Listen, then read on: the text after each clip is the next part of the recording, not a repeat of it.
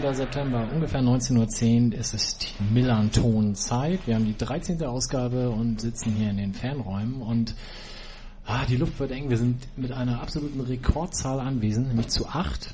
Mein Name ist Mike und wir haben neben den sechs Personen, die zum Stammpersonal zählen, auch noch zwei Gäste und damit, damit ihr euch jetzt mal alle an die Stimmen gewöhnen könnt, äh, werden wir trotzdem eine kleine Hallo-Runde machen, aber ich werde mich dann in der folgenden Sendung versuchen zu bemühen, die Namen häufiger zu wählen, als ich es sonst sowieso schon tue. Mir gegenüber, schweißüberströmt, gerade vom Elternabend hereinströmend, Justus, guten Abend. Ja, guten Abend. Du hast ein total tolles T-Shirt an. Breaking Bad. Ich habe nur tolle T-Shirts. Eigentlich kaufe ich die im Fanland St. Pauli, aber äh, heute habe ich das eine, was ich mal, mal woanders gekauft habe. Hervorragend. Zu seiner Rechten, entspannt sitzend und noch am Bier nippend, Wolf. Nabend. Das ist ein Afrikola, die kaufe ich immer in den Fanräumen. Sonst trinke ich keine Afrikola. Hallo. Dann einen Tisch weiter, Sebastian Nabend. Moin. Und zu seiner Linken auch total entspannt in einem Fuck You Freudenhaus T-Shirt, Christoph. Hallo. Hallo zusammen. So, last but not least von der Stammbesatzung dann noch dabei Wilko, Nabend. Nabend. Und wenn ihr euch wundert, dass das alles so ein bisschen komisch klingt, wir haben eine neue Technik und spielen hier noch ein bisschen mit den Mikros rum.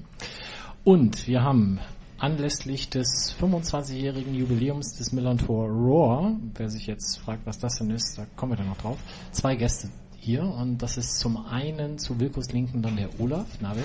Guten Abend. Und Sven. Hallo Sven. Hallo. Wunderbar. Und ihr habt die Stimmen jetzt hoffentlich alle auseinanderhalten können und werdet das für die nächsten zweieinhalb Stunden euch dann merken. Wenn das, wie gesagt, nicht ganz der Fall ist, dann versuche ich die Namen häufiger zu erwähnen. Was haben wir vor? Wir werden sprechen über die Spiele gegen Sandhausen, die wunderbare 3 zu 0 Niederlage in Fürth und das Spiel gegen 1860. Wir werden uns unterhalten über den Wechsel vom Herrn Wrabetz zum Herrn Meckle. Wir werden auch ein bisschen sprechen über den letzten Spieltag der Blindenfußball-Bundesliga in Lübeck. Wolf war ja da und ist inzwischen sogar gefilmt worden dabei. Und natürlich dann im zweiten Teil werden wir uns länger unterhalten über den Millantor Roar. Und für die, die das äh, noch nicht mit Inhalt füllen können, gedanklich, das ist das Fanzine, welches ja von den Fußballfanzines in Deutschland quasi als die Mutter aller Fanzines bezeichnet wird und ähm, auf jeden Fall immer noch die Mutter des Übersteigers ist, wo ja Wilko und ich für schreiben. Fangen wir an mit dem ersten Spiel und das war das 2 zu 1 gegen Sandhausen. Justus, du hattest frei und viel Spaß, habe ich gehört. Ja, genau. Das ist sehr selten, dass ich bei Heimspielen mal frei habe. Aber bei diesem Spiel war es so. Ich habe mir das Richtige ausgesucht, habe ich so im Nachhinein das Gefühl. Ich hoffe nicht für den Rest der Saison das Richtige ausgesucht, aber zumindest für die bis jetzt vorhandenen Spiele. Ähm, also ich kann die Aufstellung von Sandhausen und die Aufstellung des FC St. Pauli nochmal vorlesen, falls euch das interessiert. Interessiert aber wahrscheinlich keinen. Ähm, verlosen wir wieder was? Dann könnte man fragen, der Schiedsrichter war Benjamin Kochtus. Wenn jemand weiß, aus welchem Ort er kommt, dann gebe ich im Fanladen zwei Bier aus nach Wahl. Allerdings nicht am Spieltag, da verkaufen wir kein Bier. Ähm, also ich fand das Spiel, das war natürlich grausam. Ihr werdet euch alle daran erinnern, dass es ein Gestolper und Gestümper war, wie sozusagen der Rest der Saison bis jetzt auch. Ich fand, da hat es weder positiv noch äh, negativ herausgestochen. Allerdings ähm, habe ich selten in der 90. Minute bin ich dann auch selten noch irgendwo mittendrin. Ich stand aber in der Südkurve relativ mittig oben, also schon ähm, relativ zentral. In letzter Zeit selten so ein Torjubel erlebt und habe mich dazu hinreißen lassen, dass wir das Tor tatsächlich hervorgesungen haben, weil ich fand die Stimmung in den letzten fünf Minuten oder meinetwegen auch sieben Minuten, weiß ich nicht mehr, äh, relativ gut, obwohl, nein, nicht obwohl, es war ja eher so ein Ultra-Sing-Sang, der dann aber äh, irgendwie in einer anderen Tonalität mal herüberkam, fand ich, und zum Schluss dann doch sehr nach vorne peitschend war, wie es sonst eher bei so, die beiden älteren Kollegen werden es ja vielleicht noch erzählen, wie es früher mal war, eher irgendwie in frühere Zeiten ähm, verorten würde. Aber ich fand, das war sehr passend und ähm, so behämmert, wie das Tor dann gefallen ist auch noch, ähm, war das irgendwie schon so, dass man das Gefühl hatte, die Fans hatten daran einen Anteil. Ähm, jetzt könnte man natürlich sagen, die Fans haben bei den anderen Spielen irgendwie versagt, aber das würde ich dann doch eher auf die Mannschaft schieben. Ich habe jetzt auch tatsächlich das Gefühl gehabt, wir haben den reingesungen. Das war auch meine Formulierung danach. Und was ich bezeichnend fand, war, dass wir sogar da zu dusselig waren, das Tor einfach zu machen, sondern so wie ich auch noch diesen Ball frei vom Tor liegend an den Pfosten schießt und nur deswegen das Ding reingeht, weil der Verteidiger ihn dann irgendwie an den Rücken kriegt. Also das war so das, wo ich so ein bisschen auch noch mal im Nachhinein aufgestöhnt habe. Um mal unsere Gäste reinzuholen, Sven, siehst du die Spiele 90 Minuten und wenn ja, wie hast du das Tor gesehen? Und wenn nein, wo denn dann? Nein, ich sehe die Spiele nicht 90 Minuten. Ähm, in dem Fall habe ich das Tor aber gesehen, weil ich auf jeden Fall immer so die letzten 10, 12, 14 Minuten wieder am Spielertunnel stehe äh, vorm Ende und demzufolge das auch bestätigen kann. Das Gefühl hatte ich jetzt auch, die, dass dieser, ja, Raw will ich jetzt nicht sagen, aber dieser verstärkte, laute Gesang bei dem Spiel gegen Ende äh, das Ganze forciert hat und äh, hatte dann auch das Gefühl, ja, das könnte rein gesungen gewesen sein. Olaf, wie siehst du die Spiele oder wo stehst du, sitzt du? Ähm, ich stehe in der Gegenrade Richtung Süd, also letzte Mundloch Richtung Süd und äh, ich würde sagen klar reingesungen. Wie hätte das Ding sonst reingehen sollen? Meist haben ja alle den Rest des Spiels gesehen. Ja. Ja, sonst gibt es zum Spiel nicht zu sagen. Reingesungen, Mannschaft zu dusselig. Das wird eine schnelle Sendung heute. Ich bin sehr zuversichtlich, dass wir hier in zwölf Minuten durchkommen. Das zweite Spiel. Möchte von den anderen noch jemand was ergänzen vielleicht?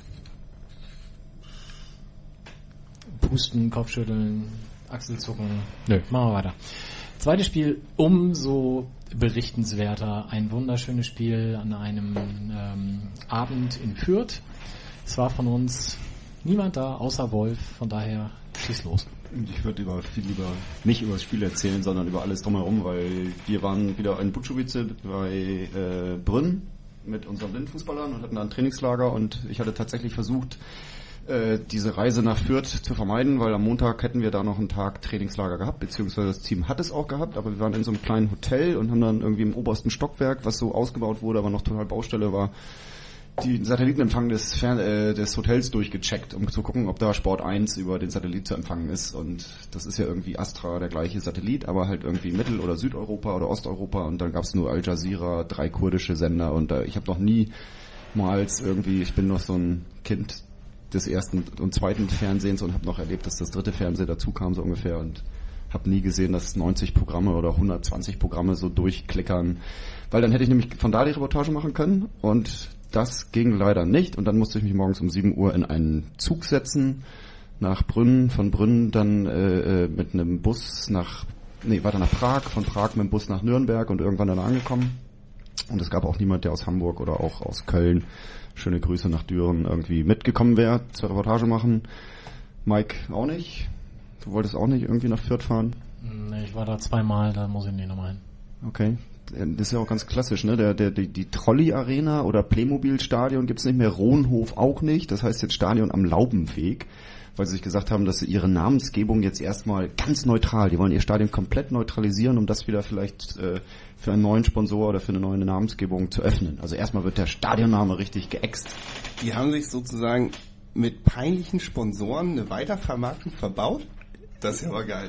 Ich glaube, das muss erstmal neutralisiert werden tatsächlich. So wie so beim, beim Weinprobe, wenn du da so irgendwie Pappblättchen essen musst oder Weißbrot oder sowas, damit erstmal der Geschmack wieder rausgeht. Aber ist das nicht noch bitterer als schon endlichen Sponsorennamen jetzt? Das Stadionnamen habe ich schon wieder vergessen. Das hieß früher mal Rohnhof, also das hat ja sogar einen richtigen Namen, aber dann Kann ich vielleicht ganz kurz was zu sagen, weil ich habe den Herrn Tiffer, der ja Fürth-Fan ist und mit uns auf Twitter ab und zu schreibt, mal dazu gefragt und er sagte halt genau wie Wolf das erzählt, dass man sich erhofft oder dass man sich genötigt sieht, jetzt zu diesem neutralen Namen zurückzugehen, weil wenn sie es jetzt wieder Rohnhof nennen würden, was ja 90 oder 99 Prozent aller Fürth-Fans wahrscheinlich bevorzugen würden, wäre die ähm, Schwelle für einen Sponsoren da einzusteigen so hoch, und deswegen versuchen sie das jetzt erstmal wieder ein bisschen runterzufahren, um sich nicht so emotional in diesen Kampf ähm, als Verein zu geben. Wir lachen alle, schütteln den Kopf, finden es völlig bescheuert, aber das sind so Dinge, die man, die man sich als Fürth-Fan da die um die Ohren schlägt. Sven. Wobei mir im Umfeld dieses Spiels aufgefallen ist, dass die Mopo krampfhaft am Trolley, an der Trolley-Arena festhielt. Das äh, fiel mir auf und ja, negativ. Die weiß es wahrscheinlich einfach nicht besser. Vielleicht heißt die in Zukunft auch Trolley, kann ja auch sein. Vorbereitend.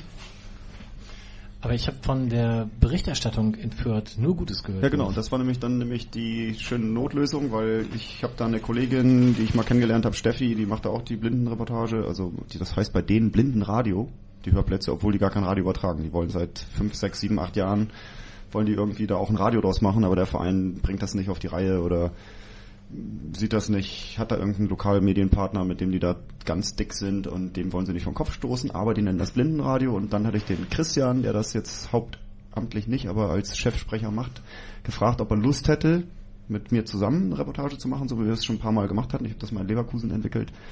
Wir, glaube ich, gegen Köln, gegen Leverkusen 2 gespielt, noch Regionalliga-Zeiten.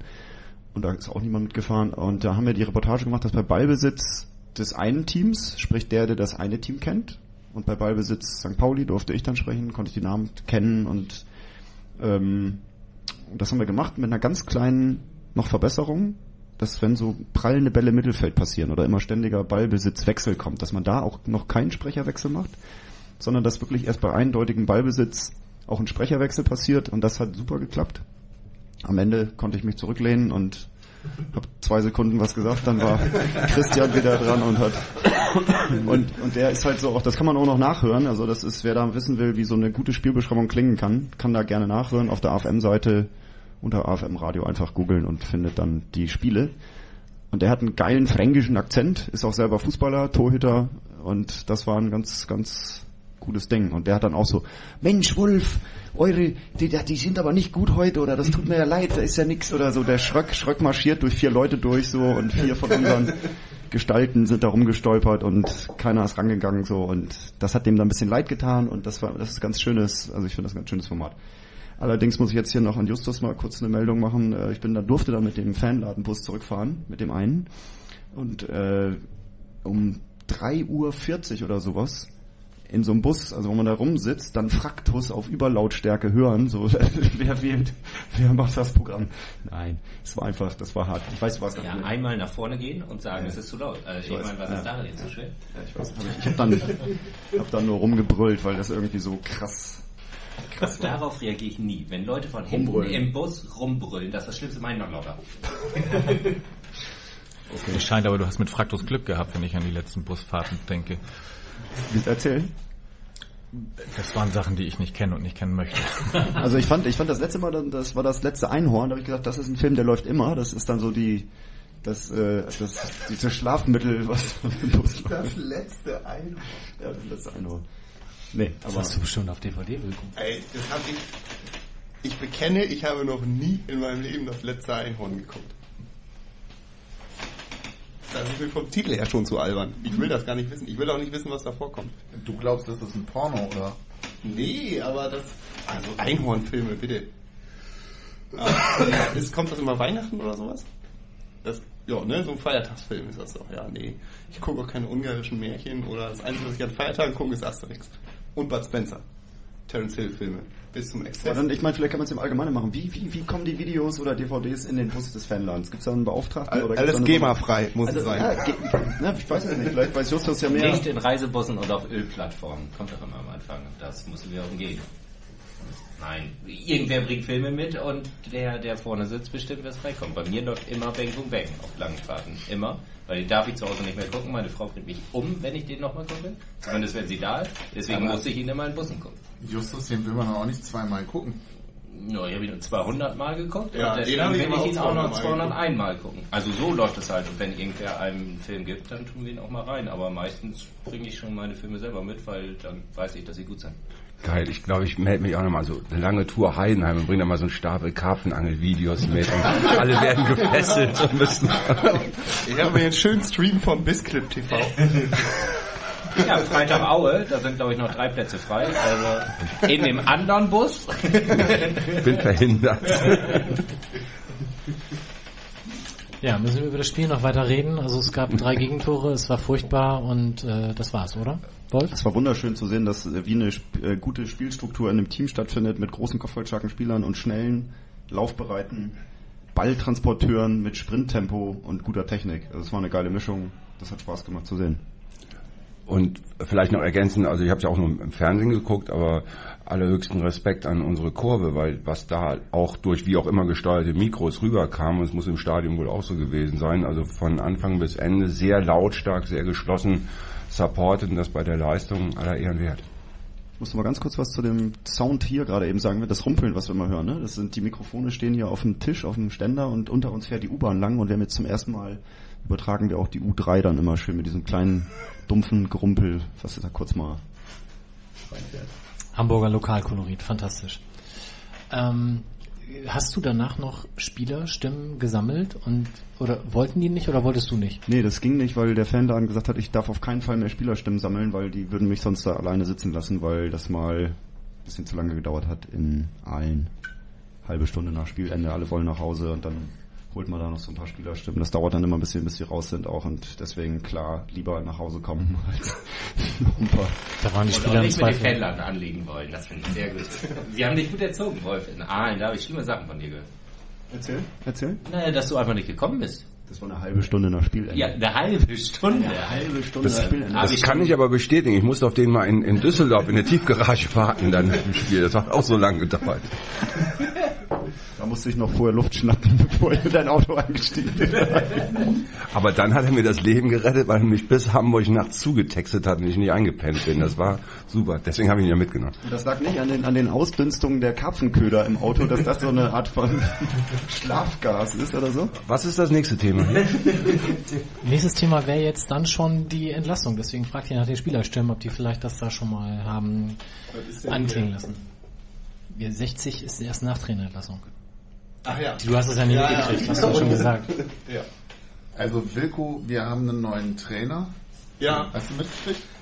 Ja, habe ich mitgekriegt. Auch als ich mich dann drüber lustig gemacht habe, wie man seinen Amateurtrainer zum, also zum Cheftrainer machen kann, die Vollpfosten aus Stellingen, wurde ich dann gestern belehrt. Man lernt halt nie aus, ne? Ja, es, der Fußball ist ein rasendes Karussell und wenn man da nicht immer am Puls der Zeit ist, kriegst du nichts mit. Nein, natürlich habe ich das mitbekommen. Ich möchte, und zu meiner eigenen Ehrrettung möchte ich sagen, das habe ich mitbekommen. Ähm, ich habe da aber eigentlich nichts zu, zu sagen. Ja, für sportliche Expertise sind ja immer Wolf und Sebastian zuständig. Genau. Sebastian, erzähl doch mal. War richtig. Hast du ja schon lange gefordert hier. Ja, ich habe ja letzte Saison schon gesagt, sofort feuern den Mann. Ähm, also jetzt, weil, nee, Quark. Ich glaube, es war notwendig, weil irgendwie gar nichts mehr ging. Und wenn man Fürth gesehen hat, war das Spiel auch irgendwie, was Wolf eben meinte, er kam nicht zu Wort, weil, warum auch? Wir haben ja nicht mitgespielt, so ganz. Und, ähm, keine Ahnung, was man so von außen mitkriegt, scheint es ja schon so zu sein, dass die Mannschaft irgendwie ein Problem hatte. Und du kannst halt nicht die ganze Mannschaft entlassen. Nicht nur eins.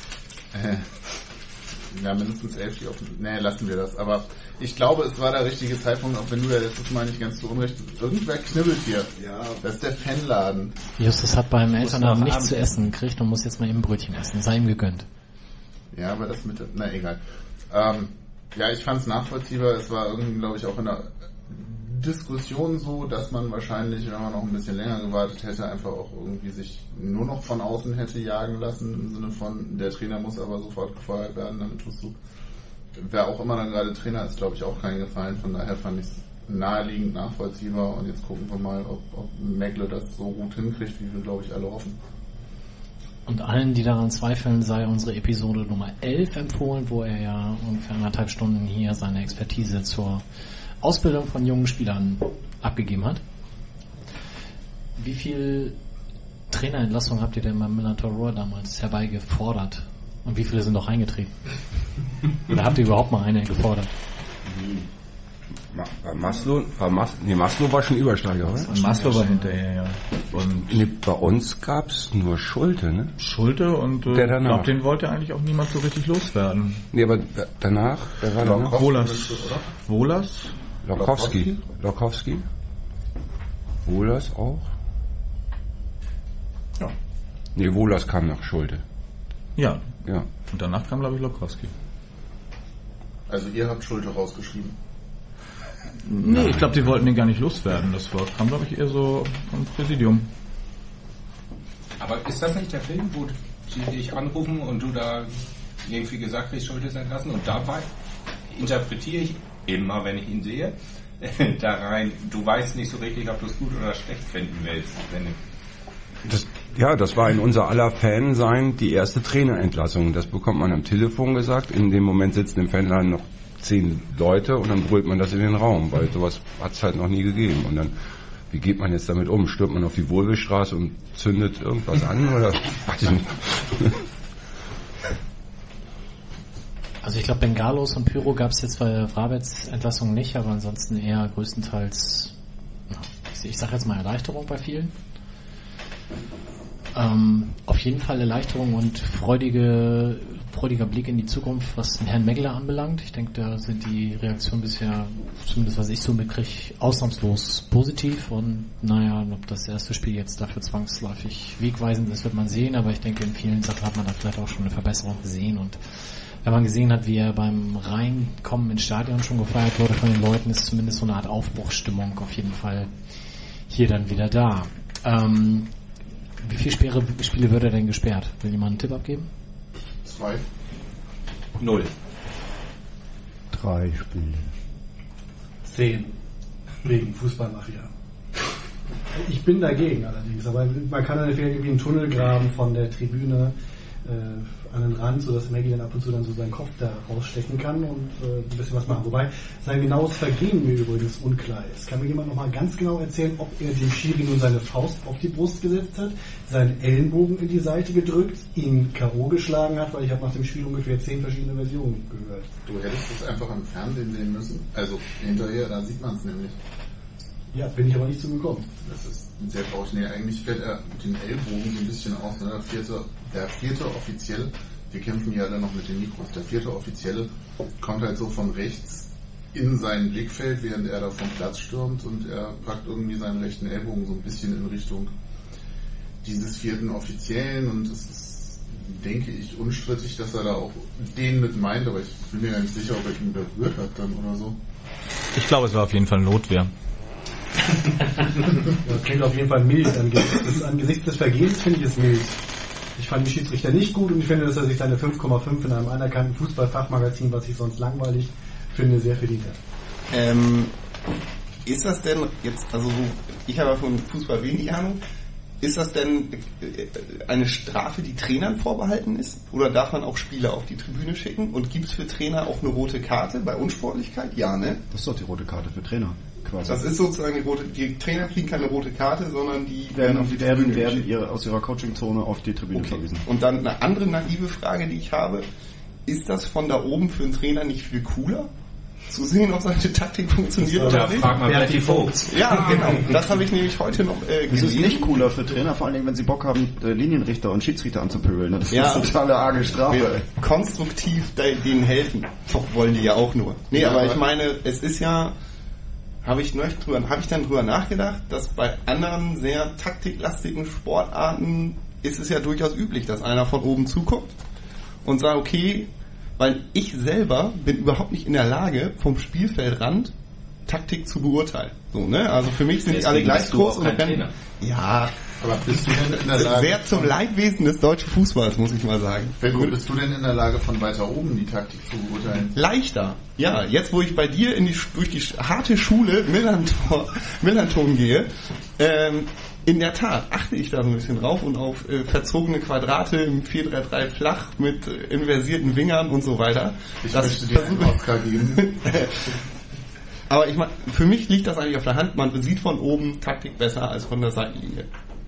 Deswegen Aber, aber nicht in unserem besonderen Stadion, wenn ich mir vorstelle, wenn ein Trainer von uns auf die Gegengrade Stehplatz geht und wird dann da von sieben Kampfkiffern gleichzeitig belabert und zum Mitrauchen genötigt. Der kann Also, ja in so ein Papamobil kommen, in so einen Glaskasten. Das machen, das machen ja sowieso die Teams, auch wenn die auswärts sind, dass sie einen aus der Video- oder aus der Analyseabteilung oben haben, der dann da seine Extrakte oder seine Analysen durchfunkt. Also Auch in Echtzeit sozusagen. Also der Nee, zur Halbzeit. Ja, das ist okay. dann ein klares, klares Ding. Und aber ich glaube, so weit sind wir noch nicht, dass wir mit Video arbeiten, so, das ist dann doch ein Zusammenschnitt. Sven nickt. Wir sind voll auf der Höhe der Zeit. Zeig, sonst zeigt man einfach das letzte Spiel. Nein, das, das ist mittlerweile üblich, dass es äh, Ja, okay. Videoanalysten gibt, äh, die oben sind und noch jemand äh, ohne Video und die dann auch äh, in der Halbzeit runtergehen und ihre Eindrücke von oben dem Trainer mitteilen. Okay, alles klar. Und die Präsenz des Trainers am Spielfeld dann ist dann sozusagen, ja, Symbolcharakter wäre jetzt ein blödes Wort, aber ist halt wichtig, für, um die Mannschaft so zu Coaching. erreichen und so. Ja. Coaching. Okay. Und wenn du dir mal die U23-Spiele angeguckt hast, da kriegt man ja relativ deutlich mit, wie der Trainer dann auch mal Spieler zu sich ranruft, um ihnen irgendwas zu erklären. Ich glaube, das wird auch bei der ersten Mannschaft nicht anders sein, auch wenn man es nicht so direkt mitkriegt, weil man schlicht Mhm. nichts hört. Aber Das, was du eben sagtest mit den Videos, Sven, ähm, machen wir das bei unseren Heimspielen oder darf der Gast auch hier so ein Video-Dingsbums machen? Weiß jetzt nicht, ob das Betriebsinterner sind. Ähm, Dann möchten wir das auch nicht ausplaudern. Machen wir das auswärts? Das weiß ich wiederum nicht. Ich weiß es von uns, dass es halt entsprechende Arbeitskartenanfragen gibt. Und da wir eigentlich auch den Gästen das alles genehmigen, gehe ich davon aus, dass das zum guten Miteinander gehört, dass man dem Gast genehmigt, auch so einen Analysten oben hinzusetzen oder so. Und zweite Frage, wenn wir den, wie heißt du offiziell, Organisationsleiter Sicherheit? Veranstaltungsleiter, Sicherheitsbeauftragter, alles mögliche. Wenn wir dich schon hier haben, wenn jetzt der Gästetrainer auf die Tribüne geschickt wird, gibt es da eine offizielle Anweisung, wie das zu geschehen hat? Muss der auf Sitzplatz dürfen oder ist das relativ frei? Ist mir in der Tat nicht bekannt. Ich muss jetzt auch jetzt darüber nachdenken, nicht, dass ein äußerst unbeliebter Gästetrainer, mir fällt jetzt keiner ein, aber Alle. Peter Neururer. Oder früher wäre, sagen wir mal, früher Klaus Schlappner. Nehmen wir den mal als Beispiel. Also da würde ich den Ordnungsdienst bitten, ihm nahezulegen, jetzt nicht auf die Gegengrade zu gehen. Aber wo muss er denn hin dann? Der ist ja, da sind ja die Trainerbänke. Der Schieds, ja gut, ich weiß nicht, ob er dem, dem Wink des Schiedsrichters folgen muss. Der zeigt ja dann immer dahin. Aber wir hatten das ja schon mal. Die gehen dann raus und stellen sich in die Ecke unter die Anzeigetafel. So, du musst da einmal rum und geht auf die Haupttribüne. Gästeblock. Aber im Prinzip das vom Schiri sagt ja auch nur, dass er den Platz zu verlassen hat, ähnlich wie bei den Spielern mit der roten Karte. Da ist ja kein, und zwar in folgende Kurve auf Sitzplatz A24 oder so da drin. Ja. Möchten wir noch irgendwas zum 1860-Spiel? Nee, Quatsch. Wo sind wir? Wir sind bei der Entlassung. Wir sind vor dem 1860-Spiel. Möchte noch jemand dem Herrn Meckle was mit auf den Weg geben? Ich könnte hier den Millantor Award zitieren. Ähm, Mach mal. Ausgabe 21, 11. April 1992. Damals war gerade Horst Wohlers gegangen worden. Seppo Eichkorn hat übernommen. Ähm, und der Millantor Raw kommentierte ähm, fachkundig, da Trainerwechsel bei St. Pauli immer einen Motivationsschub verursachen. Wir erinnern uns an den glorreichen 1-0-Sieg in München. Da war kurz vorher Helmut Schulte in die Wüste geschickt worden. Erwarteten wir, dass vielleicht wieder eine Überraschung in Krefeld bei der Pillentruppe und dem Aufstiegsfavoriten drin sein könnte. Das war dann gegen Uerdingen. Ergebnis steht, glaube ich, im Artikel, aber irgendwie nicht drin. Könnt ihr euch daran erinnern? An Spiel in Oerding aus 92. Als sei es gestern gewesen. Ja, ab einem gewissen Alter sind doch die Sachen, die länger zurückliegen, das ist doch so quasi wie gestern. Und wenn ich dich jetzt frage, was du heute zum Mittagessen gegessen hast, dann kommst du ins Grübeln. Also ich sag mal, dann war es auf jeden Fall so, Dicken war voll, im Bus wurde gequarzt. Äh, also ja, sowas. Warum erzählst du nichts von dir? Aber es gab noch keine Einhornfilme. Mit Recht. Und der Fanbeauftragte durfte noch trinken, Der durfte damals noch alles. Aber Oerdingen fällt mir ein, gab es 92 den Groti Fanden eigentlich schon? Allerdings, den gab's schon. Steht hier aber nicht drin, aber das. Äh, aber da steht alles drin, das sind super Berichte. Teigwarenstand, wo auch die Vegetarier unter uns zu ihrem Recht kommen. Frittierte Kartoffelteile für 1,50 Mark. Äh, Ich glaube, in Uerdingen hat Ailton sein Gnadenbrot verdient. Wenn ich da richtig informiert bin. Er hat in der Nee, der ist danach noch nach Oberneuland gegangen, eben wieder. Und hat Ah. bei der Pressekonferenz von Oberneuland nur gesagt, wie geil wäre das. oh, Während wir hier im Übrigen ein akustisches Format machen, werden von außen Fotos von uns gemacht, habe ich mitgekriegt. Es scheint also Groupies zu geben, oder? Die sind hier wegen irgendeiner anderen Veranstaltung. Ja, hier ist überall Veranstaltung heute. Für die wenigen, die es jetzt nicht auswendig gewusst haben, das Spiel, was wir eben erwähnt haben, gegen Uerdingen ging dann übrigens 0 zu 0 aus, also Motivationsschub, Boah, dank, geiler 0 zu 0 Motivationsschub dank Seppo, so die Millantor Schlagzeile war dann doch eher eine Luftnummer. Aber die Teigtaschen war bestimmt super lecker. Gut, dann äh, so viel zum Trainerwechsel. Machen wir weiter mit dem nächsten Spiel. Und Christoph sagt, er kann sich dunkel daran erinnern, wir haben gegen 1860 gespielt. Wie war's denn? Ja, was soll ich sagen?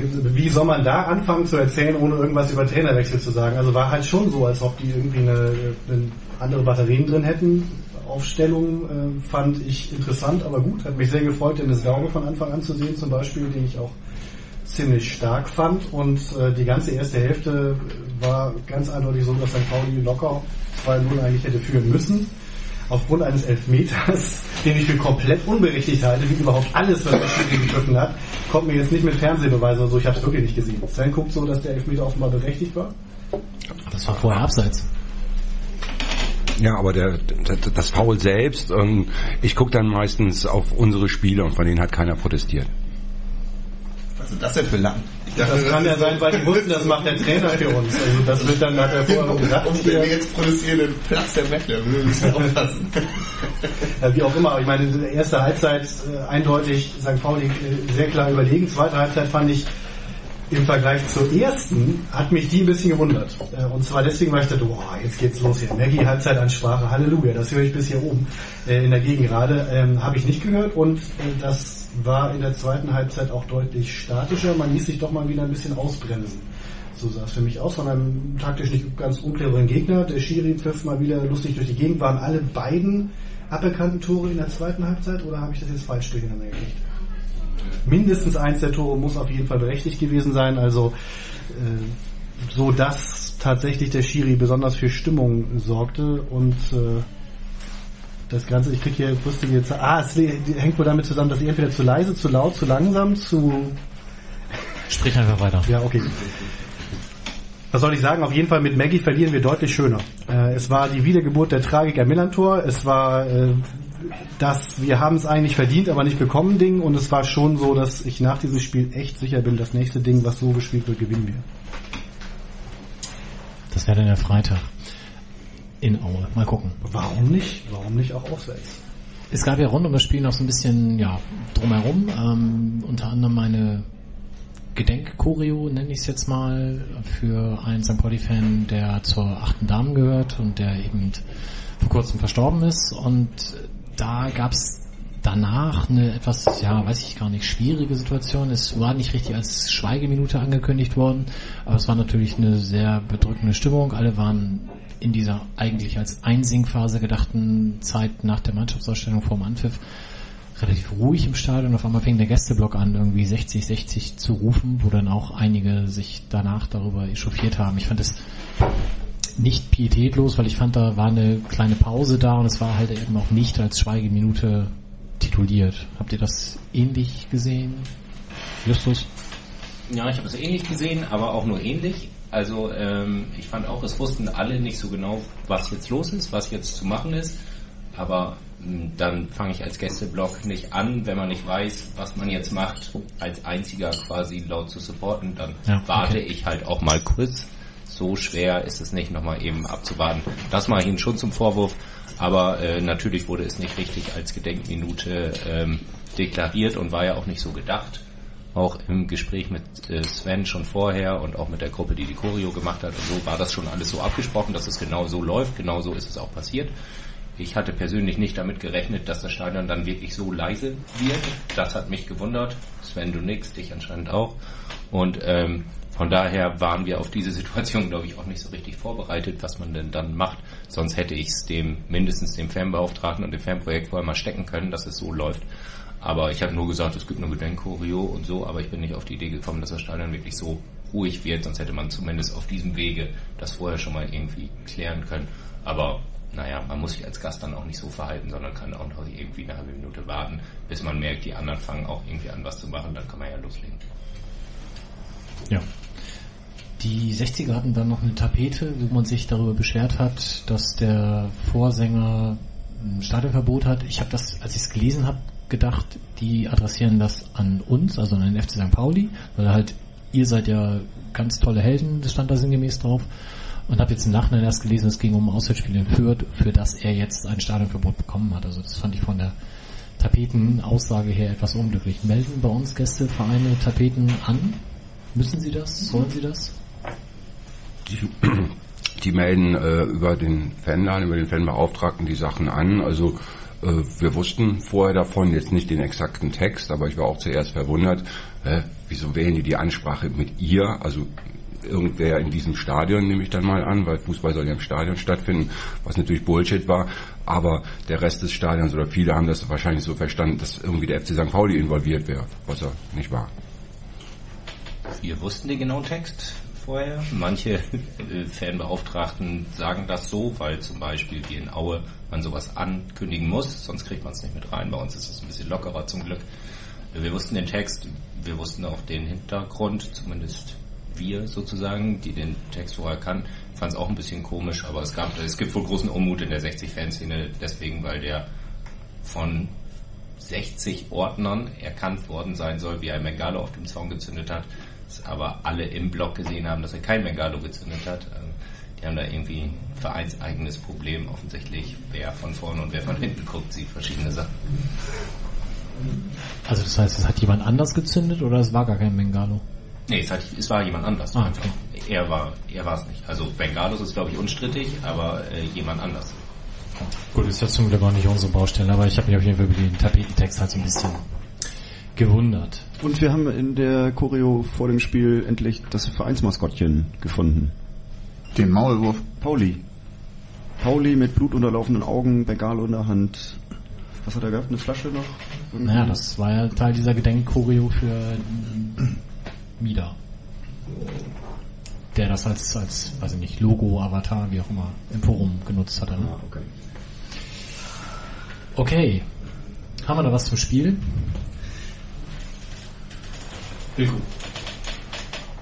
Seit Jahren das erste Heimspiel, welches ich im Fernsehen geguckt habe. Ich war gar nicht im Stadion. Muss ich jetzt leider bekennen. Alle total schockierte Gesichter. Ich blicke in entsetzte Gesichter. Nö, jetzt kommst du, jetzt erwarten wir natürlich Generalabrechnung mit dem so von wegen, ich hab's ganz genau gesehen mit Zeitlupe und so weiter und so fort. Nee. Jetzt geht's los. Es war Ehrenrettung für Robert Kampka. Das ist der aus, Schiedsrichter. Das aus ist Mainz, ne? Hab ich mir gemerkt. Aus Mainz, Ja. genau. Robert, immer ganz super Vorname. der Schiedsrichter. Nee, es war, ich war die Hälfte der Zeit damit beschäftigt, Potowski zu hassen. Erstmal, weil der kommentiert hat. Und Potowski ist mein persönlicher Lieblingsfeind. Muss ich noch näher ran? Oh, jetzt kriege ich aber viel angenehmer. Äh, Potowski ist mein persönlicher Lieblingsfeind. Ihr erinnert euch? Wegen Anpfiff damals auf RTL. Potowski ist schuld am bezahlten Fußball, Fernsehen, Ja, Dienst da, ne? so ungefähr kann man das zusammen äh, runterbrechen. Er war übrigens vorgestern bei das, das, das im dritten, das habe ich auch nur geguckt, um ihn zu hassen. Du guckst das im dritten? Das ist so ein bisschen Ja. Fernsehstalking, was du machst. Nein. Oder du schaltest, setzt ihm so lange hinterher, bis es ihm unheimlich wird. Ja, und ich führe Strichlisten über Fehler, die er macht und so weiter und so fort. Ja, komm du mir noch mal mit Trash-Fernsehen morgen hier um die Ecke. Das habe ich nur zufällig gesehen, weil ich gerne das Hamburg-Journal gucke und das kommt halt direkt davor, da habe ich gesehen, da kommt Potowski. Also Und- eig- eigentlich wollte ich ja ganz was anderes. Und wenn wir dir nun sagen, dass im letzten Einhorn Uli Potowski in einem Cameo-Auftritt zu sehen ist, ja, das, wär- das wäre mir schon vorher bekannt du geworden. wirst es nur wissen, wenn du es gesehen hast. ich glaube das nicht. Darf ich das fragen? Ja. Uli Potowski soll Schlager aufgenommen haben? Vorher? Es Bevor, wurde- er, bevor er zum Fußball gekommen ist und als Sportreporter, Kommentator gearbeitet hat, soll er ganz launige Schlager. Wir fragen unseren Schlagerchef Mike. Krüge. Also, Krüge weiß von nichts, dann wird das nicht passiert sein. okay. Ja.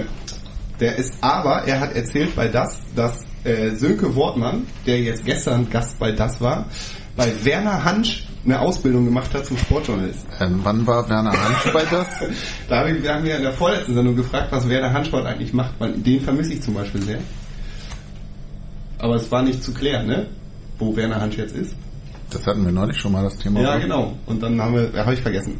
Was ich sagen wollte, äh, Heimspiel im Fernsehen meine ich wieder. Das schockt mich. In Gänze nicht. So, Erzähl doch mal, warum du das Heimspiel am Fernsehen gesehen hast.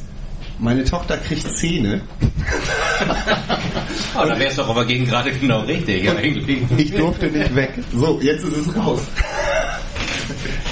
War deine Frau wenigstens im Stadion? Nee, Auch nicht. Aber ich, ich kann ja auch was zu beipflichten, weil ich sehe ja beruflich bedingt auch eher weniger Heimspiele irgendwo anders, aber äh, schon gar nicht im Fernsehen. Einmal war ich krank in den letzten 25 Jahren, da war ich aber wirklich im Bett, konnte gar nichts machen. Aber letztes Jahr Dezember war ganz schlimm, da war ich im Urlaub und das ging halt auch nicht an das Heimspiel gegen Karlsruhe, was wir da auch, glaube ich, zu Hause verloren haben, 0-2 oder was. Ähm, in einem Hotelzimmer in Bangkok hier über, über AFM Radio und hat Wolf mich noch geflaxt, das weiß ich ganz genau. Ich sehe mitten in der Nacht in Thailand AFM Radio und dann, jetzt spaziert die Polizei vor der gesamten Nordkurve auf, das eskaliert hier total. Ich brech so zusammen, weil natürlich vorher überlegt, boah, kannst du dir das leisten, bei einem Heimspiel in Urlaub zu sein, geht das gut? Und dann ja, na, denkst du halt ein paar tausend Kilometer entfernt, das geht da voll ab, was macht mein Vertreter? Und dabei war das gar nicht so schlimm, hat der gute Wolf übertrieben. Ne? Echt. Ja, ich wusste ja, dass du dazu hörst, hast du ja angekündigt. Und, ja. Nee, das war, das, war das nicht so eine Pfandbecher-Schmeißaktion? Das Äh. war dann irgendwie so plötzlich lauter Gegenstände Das, das, werden? das kam in der Halbzeit. Zuerst Ja, war eine Fehlinformation, ich habe das natürlich später aufgeklärt. Die Polizei hatte irgendwie einen verkehrten Funkspruch, jetzt vor der Nord aufziehen, aber das waren Missverständnisse. Die sind ja auch gleich wieder weg. Das Ja, war das Erste, ja, wo okay. ich kurz vorm Durchdrehen war. Und dann in der Halbzeit, äh, danke transparent von Viva Con Agua für die Becher, was wohl von vielen missverstanden wurde, jetzt ganz viel. Da hast du so Becherhagel und ich so, Ma, mach ich auch nicht nochmal. Urlaub jetzt, oder? Ansagen, wann du in Urlaub fährst, ne? Das ist auf alle Fälle nicht gut. Gut, dann haben wir das Spiel auch durch. Ähm, müssen wir noch über die Pokalauslosung reden? Also, ich denke, spannendste Frage wird, wer ist der Gegner in der nächsten Runde? Ich dachte Bayern München. Ja, gut, können wir uns drauf einigen. Heimspiel. Wieder. Gut. Es gab doch mal die Frage, wie das mit Fans, Dortmund, was da zu erwarten ist, Fanladen etc. Thematik, Dortmund. Ist das noch? Gibt's das noch? Dortmund? Ja, gibt's noch. Also ich habe heute zum ersten Mal Kontakt mit meinem Kollegen aufgenommen nach Dortmund wegen des Spiels und äh, weiß natürlich jetzt auch noch nichts. Also ich meine, das Spiel ist jetzt wann terminiert worden vor ein paar Tagen oder was. Ist jetzt so in dem Anfang der des der, des Austauschs, des normalen Austauschs zu so einem Spiel sind wir jetzt seit heute. Da ist irgendwie noch nichts klar. Gut. Dann haken wir das ab. Dann können wir natürlich überleiten zu unserem wunderbaren Extra-Thema heute, nämlich dem Millantor Roar. Vielleicht als Einstieg fände ich es ganz gut, wenn ihr beide nochmal ganz kurz erzählt, was habt ihr denn damals gemacht und wie hat sich eure Rolle beim Millantor Roar damals genau dargestellt? Also sprich, habt ihr geschrieben, habt ihr layoutet, habt ihr den Brittstift angelegt? Vielleicht so von euch beiden ganz kurzes Wort dazu und einmal eine Erklärung, ähm, was macht ihr heute? Also bei Sven ist das mehr oder weniger öffentlich bekannt. Bei Olaf vielleicht hast du dich nach dem ja doch sehr aktiven Fan-Dasein bei einem Fanzine irgendwann gelassener gegeben, was den Verein anbelangt, oder bist du heute noch genauso dabei wie früher? Vielleicht fängt Olaf kurz an. Ähm, nee, genauso nicht. Das äh, würde ich, glaube ich, heute auch nicht mehr hinkriegen, zeitmäßig. Ansonsten muss man eher sagen, wieder. Also ich hatte schon nach der Zeit Milan Toror, dann habe ich noch ein Jahr unhaltbar gemacht. Ähm, irgendwann eine Phase, wo ich ein bisschen die Schnauze voll hatte. Da trugen dann noch irgendwelche Statements von Maslow im Sportstudio mit noch dazu und ähm, auch unseren damaligen Präsidenten konnte ich irgendwann nicht mehr so richtig gut ertragen und habe dann auch ein paar Jahre keine Dauerkarte gehabt und bin nur ab und zu mal ins Stadion gegangen. Ähm, nur, um nur kurz einzuhaken, ist vielleicht nicht dem einen oder anderen Hörer klar, dass äh, was Uli Maslow sich damals geleistet hat. Ich glaube, weil es ein sehr farbiges Beispiel ist, kannst du vielleicht nochmal bringen. Naja, er meinte ja mitteilen zu müssen, dass er stolz drauf sei, Deutscher zu sein und das ähm, fand, glaube ich, nicht nur ich etwas irritierend damals. Ähm, nee, so richtig äh, erwischt hat es mich dann eigentlich wieder dieses Spiel, wo Marien uns in der letzten Sekunde da quasi gerettet hat. Das Oberhausen Da war ich dann mal wieder im Stadion nach langer Zeit und ähm, ja, da hat's mich einfach wieder gekriegt. Also ich habe damals zu meiner Freundin nach Abpfiff gesagt, äh, wir sehen uns in zwei Stunden bin über den Zaun und Über den Zaun? Ja, ich, ich war nicht der Einzige. Ich habe viele Leute auf dem Spielfeld getroffen. Was hast du beim MR denn gemacht damals konkret? Ähm, Im Wesentlichen Layout, Produktion.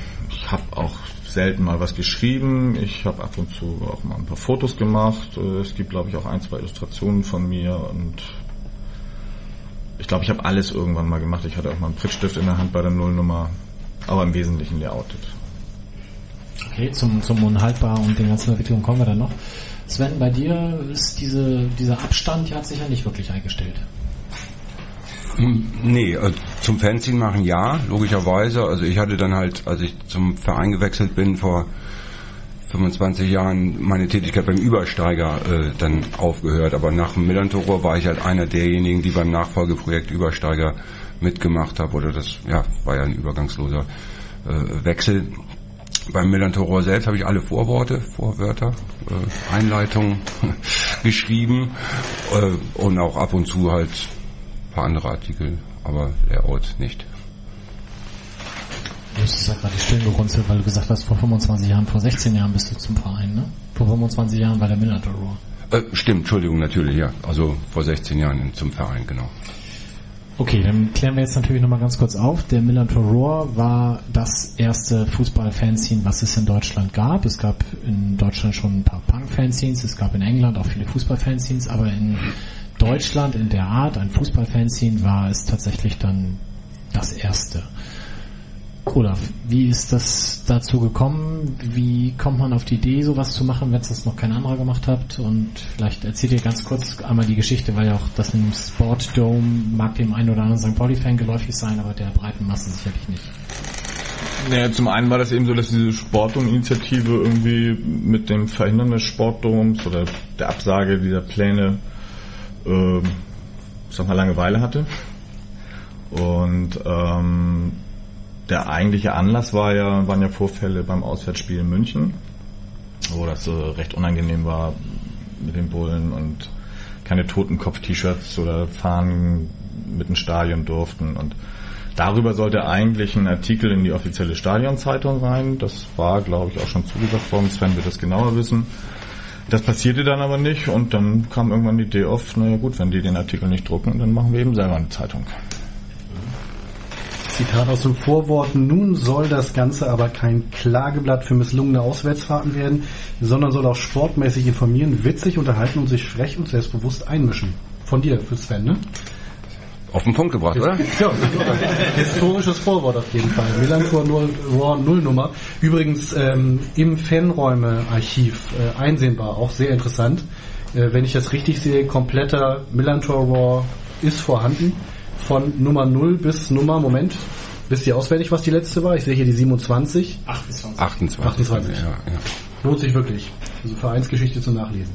Also ich muss äh, ergänzen, zu, ähm, oder was, was du auch vorhin gesagt hast, es gab schon Fanzines in Deutschland, das waren aber so 150 Exemplare, Hefte der Marke hingefahren, gesoffen, den umgehauen, nicht mehr gewusst, wie ich nach Hause gekommen war, die im Freundeskreis verteilt wurden, politisch stark rechtsstehend, äh, saufen, prügeln, sowas in der Art. Äh, das gab's. Und mit denen haben wir uns auch auf ersten Fanzinmacher-Treffen am Niederrhein auseinandergesetzt. Da gibt's noch Anekdoten drüber. Aber das, Erzähl, erzähl. ähm, ja, es, es gab damals bundesweite Fanzinmacher-Treffen, die von so alten Fanbewegungshelden wie Dieter Bott äh, damals äh, in äh, ja, emporgerufen. Es gab ja keine bundesweiten Fanorganisationen. Das waren, glaube ich, so die ersten Treffen, wo sich wer auch immer bundesweit getroffen hat. Da sind wir dann mal eingeladen worden zu so einem äh, Treffen und dann dahin gefahren und ja, da sitzen dann so 35 Vollalkoholiker-Typen irgendwie äh, stramm rechts und die haben uns dann versucht, da auseinanderzunehmen, aber wie uns hinterher von den neutralen Beobachtern, eben Dieter Bott und so anderen Leuten gesagt wurde, haben uns da ganz gut geschlagen, weil ähm, das, die Diskussion, ihr tragt die Politik in den Fußball. Also ihr könnt euch vorstellen, damals wir die ersten gegen Rechtsaufnäher und wir tragen die Politik in den Fußball, das ist doch scheiße, ihr Zecken und naja, wir haben sie auf jeden Fall verbal besiegt, 2 gegen 50 und danach mit denen gesoffen und so und aber war, war eine spannende Zeit, ja. Ähm, dann muss ich halt sagen, es gab diese anderen Hefte eben, Und wie Olaf halt sagte, Auslöser war dieser misslungene oder nicht abgedruckte Auswärtsbericht, aber wir waren halt voll im Saft durch den Erfolg der Anti-Sportum-Initiative, eine gut organisierte Gruppe. Äh, und zumindest die fußballinteressierte Hälfte der Anti-Sportum-Initiative hing halt noch zusammen rum und hat das dann so gesagt, Mensch, dann lass uns da ein Heft machen, da wir dann Gutteil von uns mit der Punkbewegung sozialisiert wurde, kannten wir eben Fanzines als Medium auch so und hatten da zum Teil auch schon Schreiberfahrungen und wussten, wie man sowas macht und so, auch wenn es halt noch Prittstift-Layout war und so bei der Nullnummer. Von daher war uns das Medium nicht so fremd. Wie habt ihr euch denn damals, ich sag jetzt mal in der täglichen oder wöchentlichen oder monatlichen Arbeit organisiert? Wir haben heute alle Internet, wir haben alle Handys, man tauscht sich über Foren aus. Gab's ja alles damals gar nicht. Habt ihr euch wöchentlich getroffen? Und wenn ja, wie lange ging so eine Sitzung und wo habt ihr das gemacht? Wir waren, äh, ja, es gab wöchentliche Treffen, auch donnerstags, ich glaube, das ist immer noch so bis heute. Übersteiger, ja. Ja, also der heilige Donnerstag, die fanden anfänglich äh, in wechselnden Wohnungen statt, hier im Stadtteil bei Leuten, endeten dann oft in der Kaiserin von Altona, einer Kneipe in der Paul-Rosen-Straße, später als Max-Bar und ähnliches bekannt.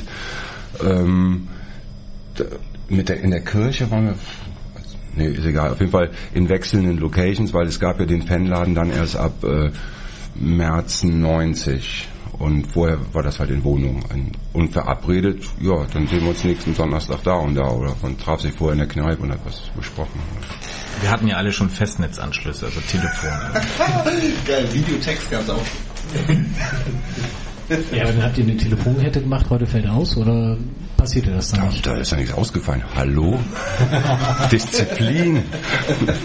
Also es war ja auch nicht nur, dass die äh, Redaktionssitzungen organisiert werden mussten, das ganze Leben musste ja ohne Handy und äh, Internet organisiert werden und irgendwie ging es. Ich weiß nicht mehr wie, aber Kommen wir jetzt zur Abteilung vom Krieg und Oper und so?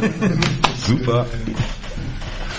Naja, die, also die Frage, wie, wie das damals in der täglichen Arbeit äh, organisiert wurde, finde ich schon sehr spannend, weil ich sehe, wie der Übersteiger heute organisiert ist und äh, also da läuft schon mit Internet und Handy nix. Da frage ich mich natürlich, wie ist das damals ohne gelaufen und wie, ähm, wie hat man sich da sortiert, wie hat man dafür gesorgt, der Artikel kommt, wie hat man recherchiert, weil das ist ja heute auch alles sehr viel einfacher, wenn ich wenn Christoph sagt, hier das Spiel in Uerdingen, dann gucke ich kurz auf dem Handy nachher ja, ging 0-0 aus. Wie habt ihr euch damals auf Artikel vorbereitet? Wie habt ihr da recherchiert? Habt ihr Interviews geführt, indem ihr hingegangen seid, ja, jetzt hier, sprech mal mit dem Wulas und dann wird er schon? Oder wie, wie hat man sich damals diese tägliche Fanzine-Arbeit vorzustellen gehabt? Ja, also Interviews, wir haben die Leute halt angefragt, vermutlich irgendwie entweder über Telefon oder Zum- zum vielleicht Training- auch irgendwo zum Training am, gefahren. am Training oder so und äh, ja, teilweise waren wir mit denen ja auch verabredet. Äh, und dann sind wir hingefahren und äh, haben uns mit irgendwo mit den Leuten hingesetzt und geredet und wir hatten uns dann ein schickes äh, Aufnahmegerät gekauft, das äh, glaube ich weniger konnte als heute jedes jedes Handy, aber war teuer und äh, hat aber funktioniert und das kam dann in die Mitte auf den Tisch. Ansonsten haben die Leute halt ihre Artikel handschriftlich zu den Redaktionssitzungen mitgebracht und irgendeine arme Sau musste die halt abtippen mit dem irgendwann mal angeschafften ersten Computer oder irgendeiner hatte mal dann den ersten Computer. Ich erinnere mich an so eine grüne Schrift. Eine- Grüne Schrift auf schwarzem Hintergrund. Genau. Das war damals Computer. Äh, Im Schrank liegt äh, tatsächlich noch der Übersteiger Nummer 1 auf 3, dreieinhalb Zoll Disketten.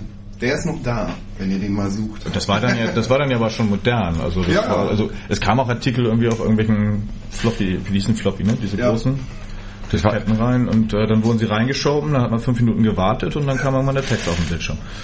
Ich weiß noch, irgendwann war das den Layout-Jungs dann zu blöd, immer meine handschriftlichen Artikel einzutippen. Dann habe ich mich gezwungen, das mal selber zu machen.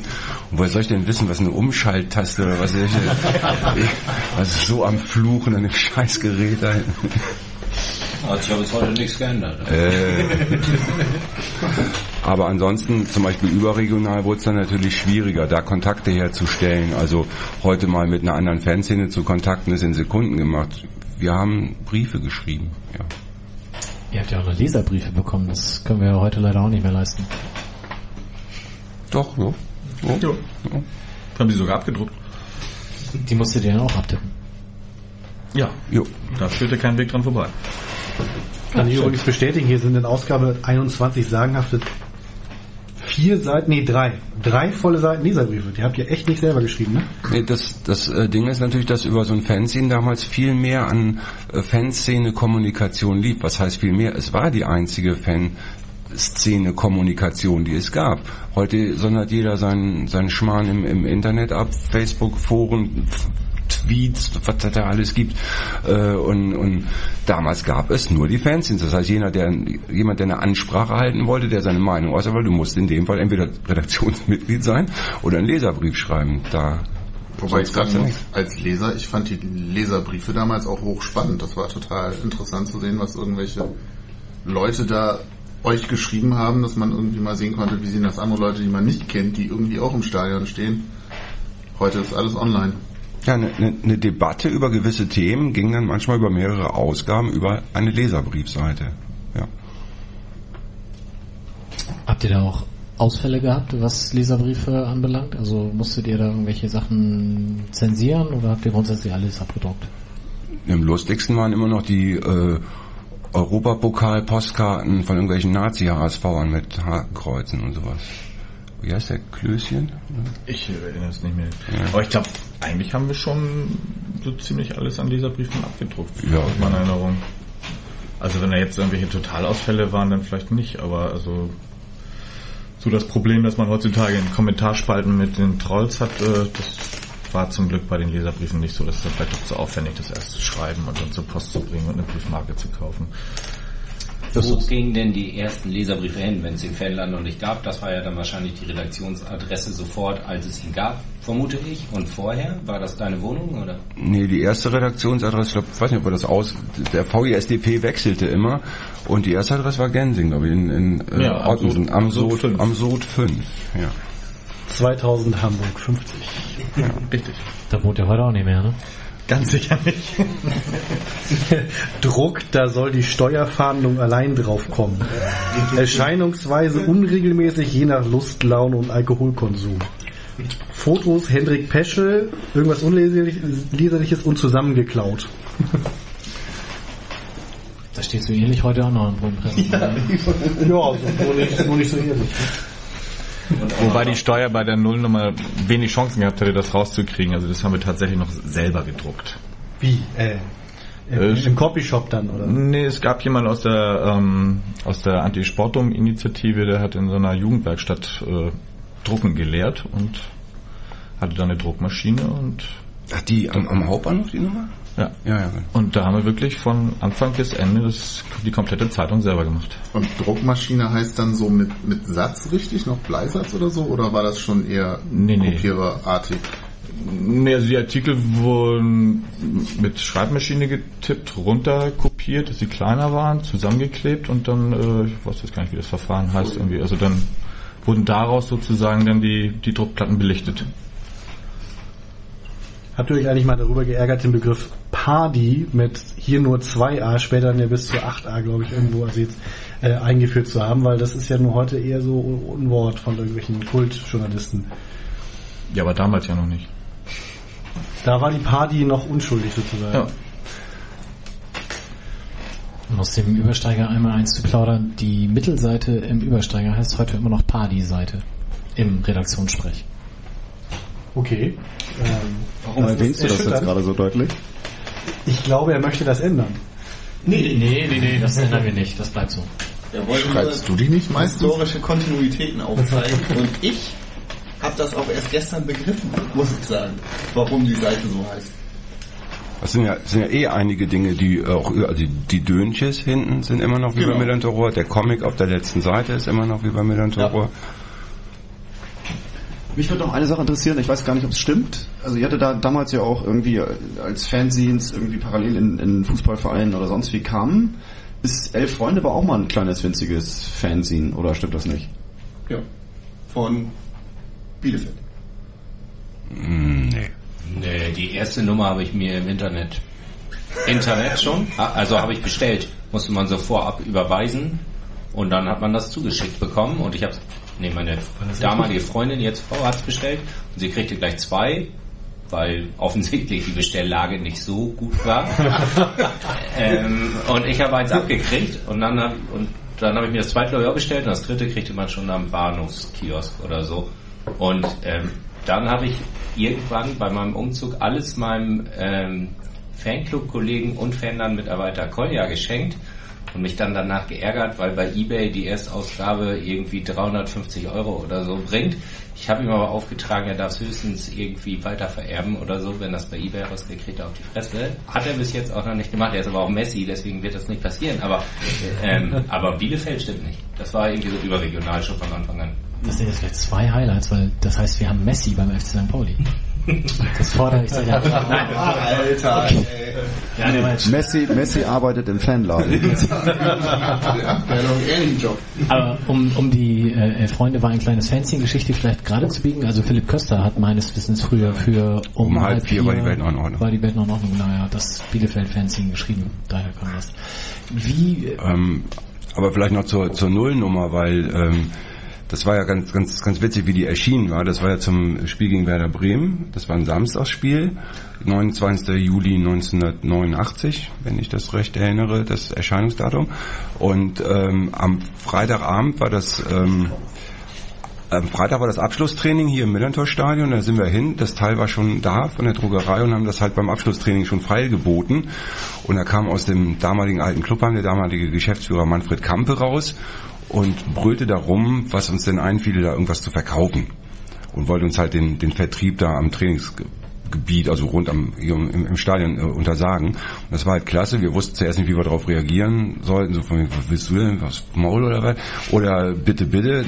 Aber da sind die Rentner halt reingesprungen und haben den, den Kamper, den Geschäftsführer angesaugt. Irgendwie, der soll mal die jungen Leute in Ruhe lassen und sich verpissen und die soll mal verkaufen und so. Und dann war das Ding gelutscht. Das war klasse. War ja damals die Nullnummer auch noch nicht die höchste Auflage, die ist dann ja erst rapide in die Höhe gegangen. Nee, da 500, geht ihr dann ne? später damit auf, dass ihr dann, dass ihr dann irgendwie auf, auf 2000 von äh, 1000 gegangen seid. Also steht bei euch in den Vorworten drin, dass ihr irgendwie angeblich mit Steht bei der Nullnummer drin, wie viel das war? Also ich meine, es waren 500, aber es kann auch... Ich hatte eben die Eins in der Hand, aber ich bin ziemlich sicher, dass da steht, dass sie halt mit äh, 1000 angefangen haben und jetzt schon sein. bei 2000 sind. Und Moment, Moment, Moment, das können wir ja alles aus der Feder von Sven Brooks persönlich erfahren. Allen Widrigkeiten zum Trotz, ich zitiere Vorwort Nummer 1, jetzt nicht Nummer 0, ist sie fertig geworden. Die zweite Ausgabe, also die reguläre Nummer 1 des Millantor Raw. Doch wie immer zunächst ein Blick zurück.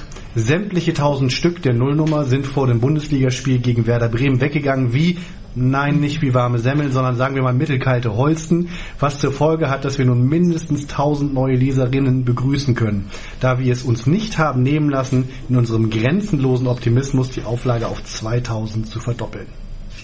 Und das ging später bis dreieinhalbtausend hoch, wenn ich das recht erinnere. Ähm, Ich habe hier gerade die 28, da steht 3600 als Auflage drin. Das sind Zahlen, von denen die Hamburger Printwelt heute träumen würde. Ja, aber es, das, das war auch so beim, beim Verkauf rund ums Stadion. Das wurde einem von jedem aus der Hand gerissen, egal äh, welcher Fancouleur der oder diejenige angehörte. Gab es denn eine Stadionzeitung? Also war das Konkurrenz zur Stadionzeitung? Gab es sowas? Musste man die kaufen? Ja, ja, ja.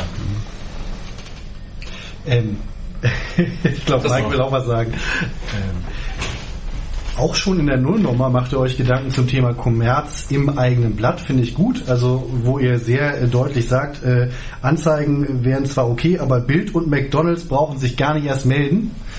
Ähm, später findet man dann wunderschöne Anzeigen. Die scheinen das auch gelesen zu haben, weil die haben sich tatsächlich nie gemeldet. Wer sonst, äh, äh, was ich toll finde, sind zum Beispiel Anzeigen hier Nummer 21, der Insider, Inhaber Michael Dahms, Fußball, Handball, Freizeitshop. Also das ist auch schon wieder super. Aber gab es denn auch mal äh, Fälle, wo ihr tatsächlich sagen musstet, Bildzeitung hast du ja schon gesagt, hat sich nicht gemeldet, aber jemand anders? Nö, bei uns nicht. Nee, es gab eigentlich immer einen Konsens, dass wir auf keinen Fall die Rückseite verkaufen würden. Also ich, da hätten wir wahrscheinlich, wenn wir das angekündigt hätten, hätten sich da glaube ich schon Leute gemeldet. Und ansonsten glaube ich, gab es mal eine Anzeige, die wir zurückgewiesen haben, weil der Name des Ladens etwas mehrdeutig war. Das war äh, der, das Gangbang. Nachfolger von der Kaiserin. Die Kneipe, ja. Ja, also Bild und McDonalds Anzeigen hatte Übersteiger auch nie abgedruckt zum Glück. Aber es gab auch bei uns keine Anfragen. Das hätte ich jetzt offen, das hätte ich jetzt offen gelassen. Was jetzt die Rückseite anging, gehörte die dann ja auch, ich kann nicht genau eruieren, ab welcher Ausgabe, irgendwann dann ja auch einem jungen Guido Schröter, den man hier zum Beispiel eben auch bei der Ausgabe 21 äh, ja, sehen kann. Die Männchen haben auch nicht ganz so dicke Nasen, aber es ist schon ein unverkennbarer Strich. War der auch von, von Ausgabe 0 dabei oder? Nö, der tauchte irgendwann auf. Also das, äh, da das ganze Projekt ja gut anlief, hatte das ja auch zur Folge, dass also auch viele Leute irgendwie äh, uns unterstützen wollten, unterstützt haben. Und ähm, also nur mit der Redaktionsbesetzung hätten wir dieses Blatt natürlich auch nicht nicht all die Zeit irgendwie machen können. Also alleine schon vom Verkauf her waren wir natürlich auf etliche Helfer angewiesen und ähm, unser Fotograf tauchte irgendwann, ich weiß nicht, sagte, wie viel Nummer auf und sagte, er hätte Lust da mitzumachen und zu fotografieren und Guido tauchte irgendwann mit seinen Comics auf und Helfer kamen und gingen. So, Wolf. Ich habe so eine, ich habe mehrere Fragen so. Also einmal war ja diese 25 Jahr Feier jetzt gerade so. Ich habe davon nichts mitbekommen, bin da total neugierig, was passiert ist. Und dann würde ich gerne wissen, ob die äh, Millantor Raw Redaktion noch in irgendeiner Form Bezug zum Übersteiger hat? Oder wie man sozusagen dann das, die Weiterentwicklung des Magazins sieht oder verfolgt? Also jetzt nehmen wir quasi das Ende vorweg, unser Jubiläumstreffen vom äh, vergangenen Wochenende. Ähm, das war so, dass uns im Winter oder mir oder ich weiß gar nicht mehr auffiel, äh, dass oh, das ist ja ein Jubiläum. Im, Im, Sommer jährt sich ja das erste Erscheinen 25 Jahre. Da sollten wir uns mal wieder treffen. Und es bedarf äh, oder es ja, es war einige Recherchearbeit nötig bei einigen Kollegen, wo es die denn hin verschlagen hat, äh, aber wir haben schlussendlich alle rausbekommen. Und am vergangenen Samstag, also den Tag vom 60-Spiel, haben wir uns wirklich getroffen. Die Leute sind angereist aus Berlin, Wuppertal, aus der Schweiz und äh, Hamburg und Umgebung, Schneeberding und so weiter. Und es war interessant, so die ganzen Gesichtsbaracken hier auf dem Vorplatz Süd wiederzutreffen. Wobei in der Summe haben sie eigentlich ganz, alle ganz gut gehalten. Sind, zu, würde ich mal sagen, zur Hälfte immer noch im Stadion, jetzt ganz grob gesagt. Ja. Ungefähr zur Hälfte, alle noch hier zumeist auf Sitzplatz oder Block 1 oder so. Äh, die anderen zum Teil noch im Fußballbereich, zum Teil auch nicht, aber war halt wie so ein Wiedersehenstreffen, halt ist ähnlich wie so ein Klassentreffen, weißt du noch und so weiter. Und haben dann eine Stadionführung gemacht und anhand der heute vorhandenen Infrastruktur, jetzt Fanladen, Fanräume sind wir durchspaziert und ich habe denen halt alles gezeigt. Und gut, da war natürlich bei denen, die hier nicht mehr so zu Gast sind, weil sie weggezogen sind, äh, gab es dicke Augen, äh, was sich hier alles geändert hat, wenn man nur noch das alte Clubheim oder den, den ersten Fanladen kannte beim Grünen Jäger mit den 20 Quadratmetern, was ja eigentlich auch ein Produkt der Millantoro Redaktion ist, wenn man so will, weil wer hat die die Wände da abgekratzt und, und das alles da renoviert. Das war halt die Redaktion. Es war ja nicht nur das Heft, das war auch irgendwie die erste Stammcrew des Fanladens, die ersten Stammbesucher und, und, und so weiter. Und der harte Kern der Allesfahrer. Es war irgendwie alles.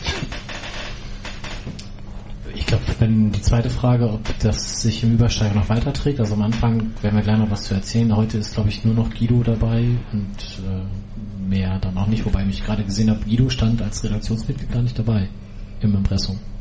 Bis, bis zum Schluss nicht? Oder nur am Anfang nicht? Ja, der Nummer, die Christoph gerade hat, nicht. Ich habe gerade die 28 in der Hand. Da habe ich jetzt das Impressum noch nicht aufgeschlagen, aber Moment.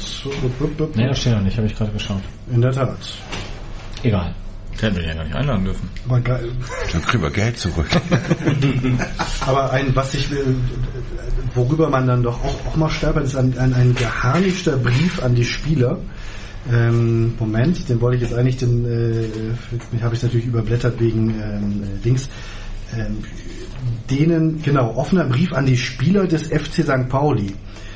Wir empfinden es als eine Instinktlosigkeit sondergleichen, wenn die Leute, die unter anderem von unseren Eintrittsgeldern und Mitgliedsbeiträgen bezahlt werden, an einem, an einem Tresen sitzen mit Gestalten, die regelmäßig St. Paulianern die Fresse polieren. Könnt ihr euch noch erinnern, was damals der Anlass war? Nein. Äh, Blue Knight? United oder? Nee, ich nehme mal an, das war diese, wie hieß sie denn da? Diese ähm, HSV-Kneipe, die um die Ecke von Hermann war. Tankstelle. Nee, Nee, äh, nee, bei Easy oder was? Ja, genau. Die hing gerne bei Easy rum und da hing halt auch äh, HSV-Hut rum.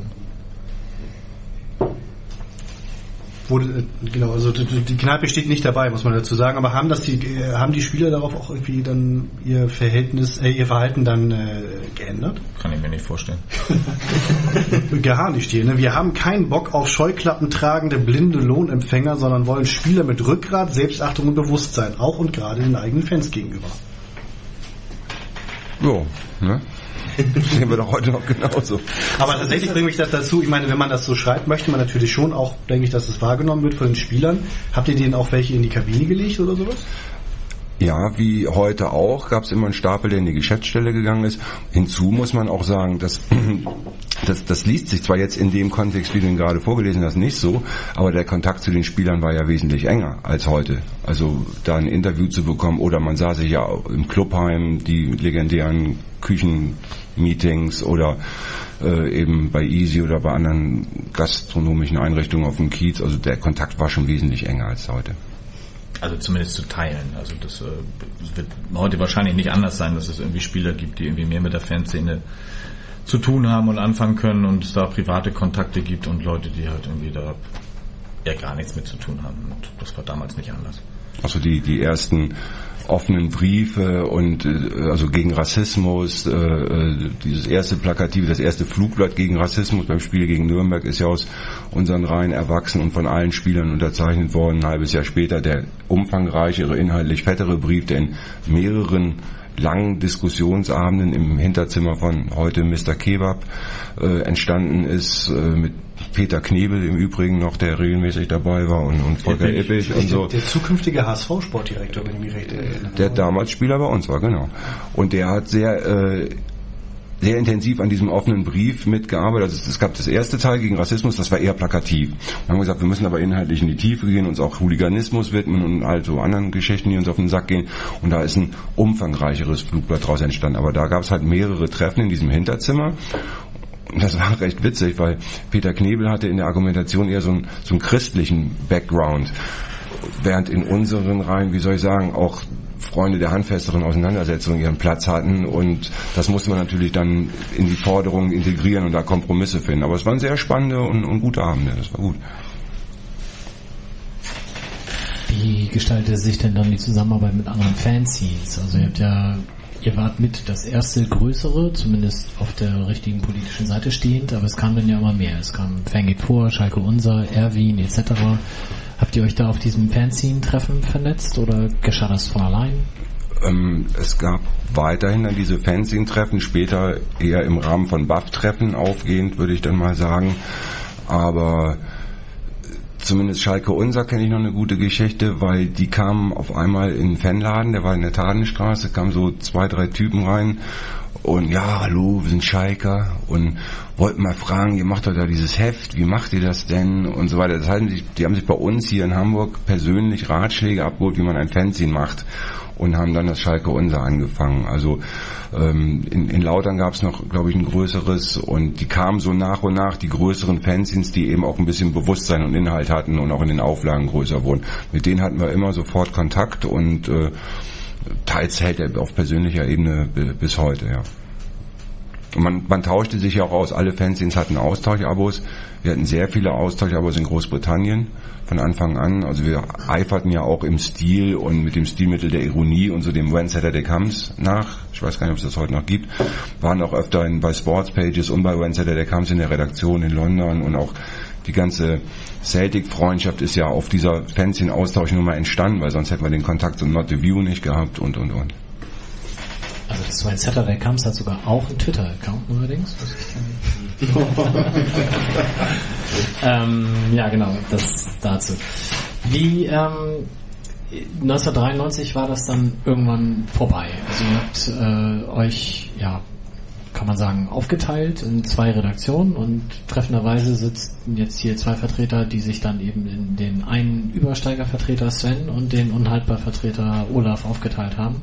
Könnt ihr vielleicht ganz kurz erzählen, warum es dazu kam und dann, warum ihr euch dann für die jeweilige Nachfolgepartei quasi entschieden habt? Der Millantor folgte eisern dem Prinzip des Konsens. Das heißt, es gab keine namentlich äh, gekennzeichneten Artikel, alles musste im Konsens entschieden werden, so eine alte linke Soße halt. Und ähm, das war dann zunehmend schwierig. Also weiß ich nicht, alle Menschen entwickeln sich in irgendeine Richtung oder so, aber es gab nun mal Themen, da sind wir immer schwieriger auf diesen berühmten Konsens gekommen ohne uns jetzt dann richtig anzustreiten oder sowas. Aber es wurde einfach nerviger und schwieriger und irgendwann war dann halt dahingehend die Luft raus und ich habe es im Nachhinein immer so bezeichnet als, ja, irgendwo war dann so Fundis und Realos, haben sich so ein bisschen geteilt und äh, der Realo-Flügel war dann eher der Übersteiger und der Fundi-Flügel eher unhaltbar.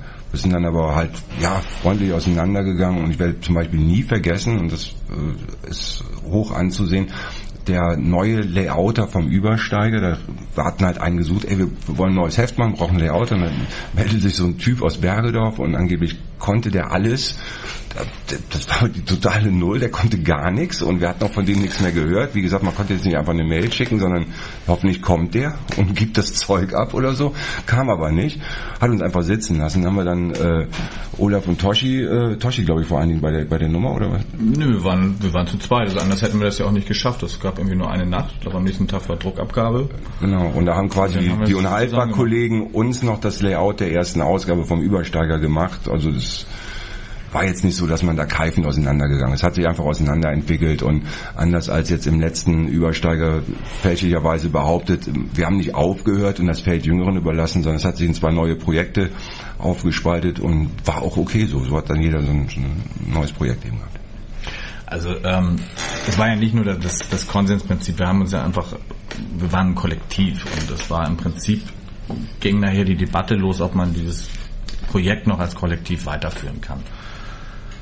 Und äh, da gab es eben die eine Fraktion, äh, die eben davon nicht abweichen wollte und als Kollektiv weiterarbeiten wollte. Und es gab die andere Fraktion, die ähm, gerne auch eine Hierarchie in der Redaktion haben wollte und namentlich äh, gekennzeichnete Artikel, um nicht mehr diskutieren zu, würden, zu müssen. Und das war im Prinzip der Kernpunkt, der nachher zur, zur Auflösung des MRs geführt hat. Also weil die Diskussion war dann auch eben, wenn es kein Kollektiv mehr ist, dann ist es auch nicht mehr das Projekt Milan Turbo. Ich habe im Vorwort vom Unhaltbar von der ersten Ausgabe dann gelesen, also wenn man es will, kann man reinlesen, das ist so ein bisschen der Seitenhieb auf die anderen wollen mehr Fußball, wir wollen mehr Politik. Habe ich das reininterpretiert oder war das auch ein Aspekt? Nee, Also ich würde das jetzt nicht am Fußball festmachen. Also die einen wollten vielleicht mehr Spaß und die anderen wollten mehr diskutieren.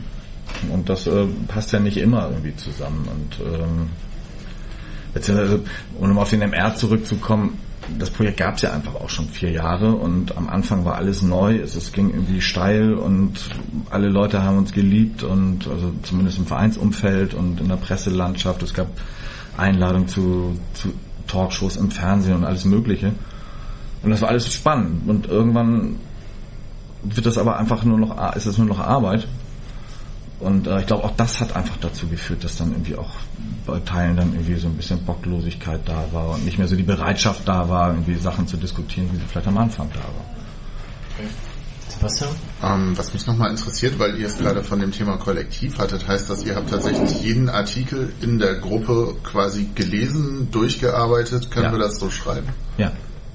Bis ins Letzte. Ja, also die Artikel wurden nur abgedruckt, wenn es, wenn alle damit dahinter stehen konnten. Das klingt anstrengend. Jo. Das war ja auch anstrengend, aber äh, also für mich, also ich, es war eine wichtige Zeit für mich und eine wichtige Erfahrung, also das zu machen. Also ich fand es auch nicht als äh, ich fand es nicht so lästig wie Sven, aber das hat wahrscheinlich auch dazu geführt, dass äh, wir nachher auch dann in zwei unterschiedlichen Projekten weitergemacht haben. Also im, im Übersteiger, in der Übersteigergruppe waren mehr auswärtsfahrende Säufer zu finden als in der Unhaltbar-Gruppe, sagen wir mal so. Ja, nö, klar. Also ich glaube auch äh, die, die Auswärtsberichte ähm, Unhaltbar, ich weiß gar nicht, doch, ich glaube es gab welche, aber die waren auf jeden Fall nicht der Schwerpunkt. Wobei man das auch als Leser gemerkt hat. Also irgendwie, ich erinnere mich düster daran, dass es früher, als dann diese Spaltung kam und man hatte halt keine Ahnung von außen, weil man irgendwie wirklich nur passiv konsumiert hat. Ähm, Ich fand das schon ganz spannend, dass es dann plötzlich so diese Dualität gab und da wirkte der Übersteiger schon auch eher spaßiger und das unhaltbar vielleicht ein bisschen durchdachter, aber im Prinzip fehlt mir bis heute auch das, was das unhaltbar dann irgendwie war, nämlich irgendwie, äh, was du meinst, so ein bisschen politischer halt. Und das ist im Übersteiger heutzutage zwischendurch noch präsent, aber sicherlich nicht mehr so in der Tiefe und in der Intensität wie früher. Obwohl die Fanszene sehr politisch ist, immer noch, finde ich, fehlt sowas manches Mal oder es gibt es dann mal in Blogs oder so, aber ähm, das war schon für mich damals sehr wertvoll. Wenn ihr sagt, ist, also vielleicht ganz kurz, auch der Übersteiger liest heute noch jeden Artikel vor, zumindest in der Theorie. Wir diskutieren dann aber nur noch selten drüber, es sei denn, es steht wirklich Redaktion drunter, dann müsste das natürlich auch noch von allen getragen werden. Wilko? Da möchte ich aber gleich mal einhaken, weil so pessimistisch wie Mike das hier so dargestellt hat mit dem Übersteiger, so schlimm ist es nicht, finde ich. Also der Übersteiger krankt auch daran, oder krankt nicht daran, aber er ist ein Magazin, das nur vier, fünf Mal im Jahr kommt und äh, steht in Konkurrenz zu der ganzen Blocklandschaft um den Verein. Ne? Es gibt, es ist 70 Stunden nach dem Spiel oder nach einem Vorfall ist heutzutage eigentlich alles gesagt. Eigentlich ist schon mehr gesagt als nötig. So, wenn man sich das so zusammenliest. Und ich finde, dass thematisch den, setzt es den Übersteiger dahingehend unter Druck, dass man mit Themen kommen muss, die diese Bloggerei so ein bisschen überleben. Das, ne, es ist sehr schwierig, ähm, eine Debatte in einem Printmedium zu führen heutzutage. Das finde ich. Ähm, das bedeutet, dass man eigentlich mehr, mehr so Reportagecharakter oder sowas haben müsste, aber die Rolle des Fanzines ist, das ist halt sehr schwierig. Ich habe da auch keine richtige Lösung dazu, wie man sowas macht, weil jetzt zu sagen, wir werden jetzt ein reines Reportagemedium und machen jetzt nur noch berichten jetzt nur noch über europäische Auswärtsfahrten, weil das ist in der, kommt in der Bloglandschaft nicht so vor. Kann man nicht machen, weil von uns niemand europäische Auswärtsfahrten macht, außer Christoph. so, ne? Ähm, trotzdem finde ich persönlich hängt mein Herz da halt dran an diesem, an dem, an dem Übersteiger. Total unbekannterweise hängt heute mein Herz daran. Ähm, aber da müssen wir halt mit leben. Da müssen wir uns halt mit auseinandersetzen und ich weiß nicht, was da die Lösung sein kann. Ich finde, das merkt man auch an der Käuferschicht des Übersteigers ganz stark. Das sind die gleichen Leute, um jetzt despektierlich zu sein, die aber früher auch schon den MR gekauft haben, würde ich mal sagen, so von der Altersstruktur her. So, ne? Verkauft nur noch im Seniorenheim oder was? Nee, aber es ist schon... Also ich war früher jünger, als ich den MR gekauft habe, als heute, als ich den Übersteiger kaufe. Wenn ich den... Du weißt, was ich sagen will, aber ne? Ja. ja. Naja, aber um das gar nicht so schwarzmalerisch zu machen, es gibt ja auch irgendwie mit euch dann drei Fanzines, die regelmäßig erscheinen, irgendwie plus das Skinhead-Heft, was es noch ab und zu gibt. Es gibt ja auch, da lehne ich mir jetzt mal weit aus dem Fenster, ohne es wirklich zu wissen, kaum Verein, wo es so eine immer noch breite Fanzine-Landschaft gibt. Also es ist ja offensichtlich, sind die Käufer ja da, wenn ich sehe, dass irgendwie für jedes äh, Heimspiel irgendwie da zwei Hefte im Fanladen getackert werden und zusammengeschustert werden und so. Also es ist ja durchaus äh, irgendwie auch an jungen Leuten, die mir das am Tresen wegkaufen sozusagen. Da würde ich aber sagen, die beiden anderen Hefte äh, haben schon ein deutlich jüngeres Publikum, aber sie haben ja auch deutlich jüngere Redakteure oder Schreiber oder Schreiberinnen, wie immer man möchte. Also ähm, klar, kaufen die auch eher das, was ihre Kumpels in ihrem Alter irgendwie schreiben, als was Familienväter irgendwie von sich geben. Der Vorteil vom Print ist ja auch, ich meine, wenn ich jetzt den Schuber mit unseren alten Zeitungen sehe, Blogs kann man schlecht sammeln. Schönes Schlusswort einfach, weil ich denke, bei acht Leuten hier wird es langsam ein bisschen dünn. Wir sollten mal eine Raucherpause machen. Gut, bis gleich.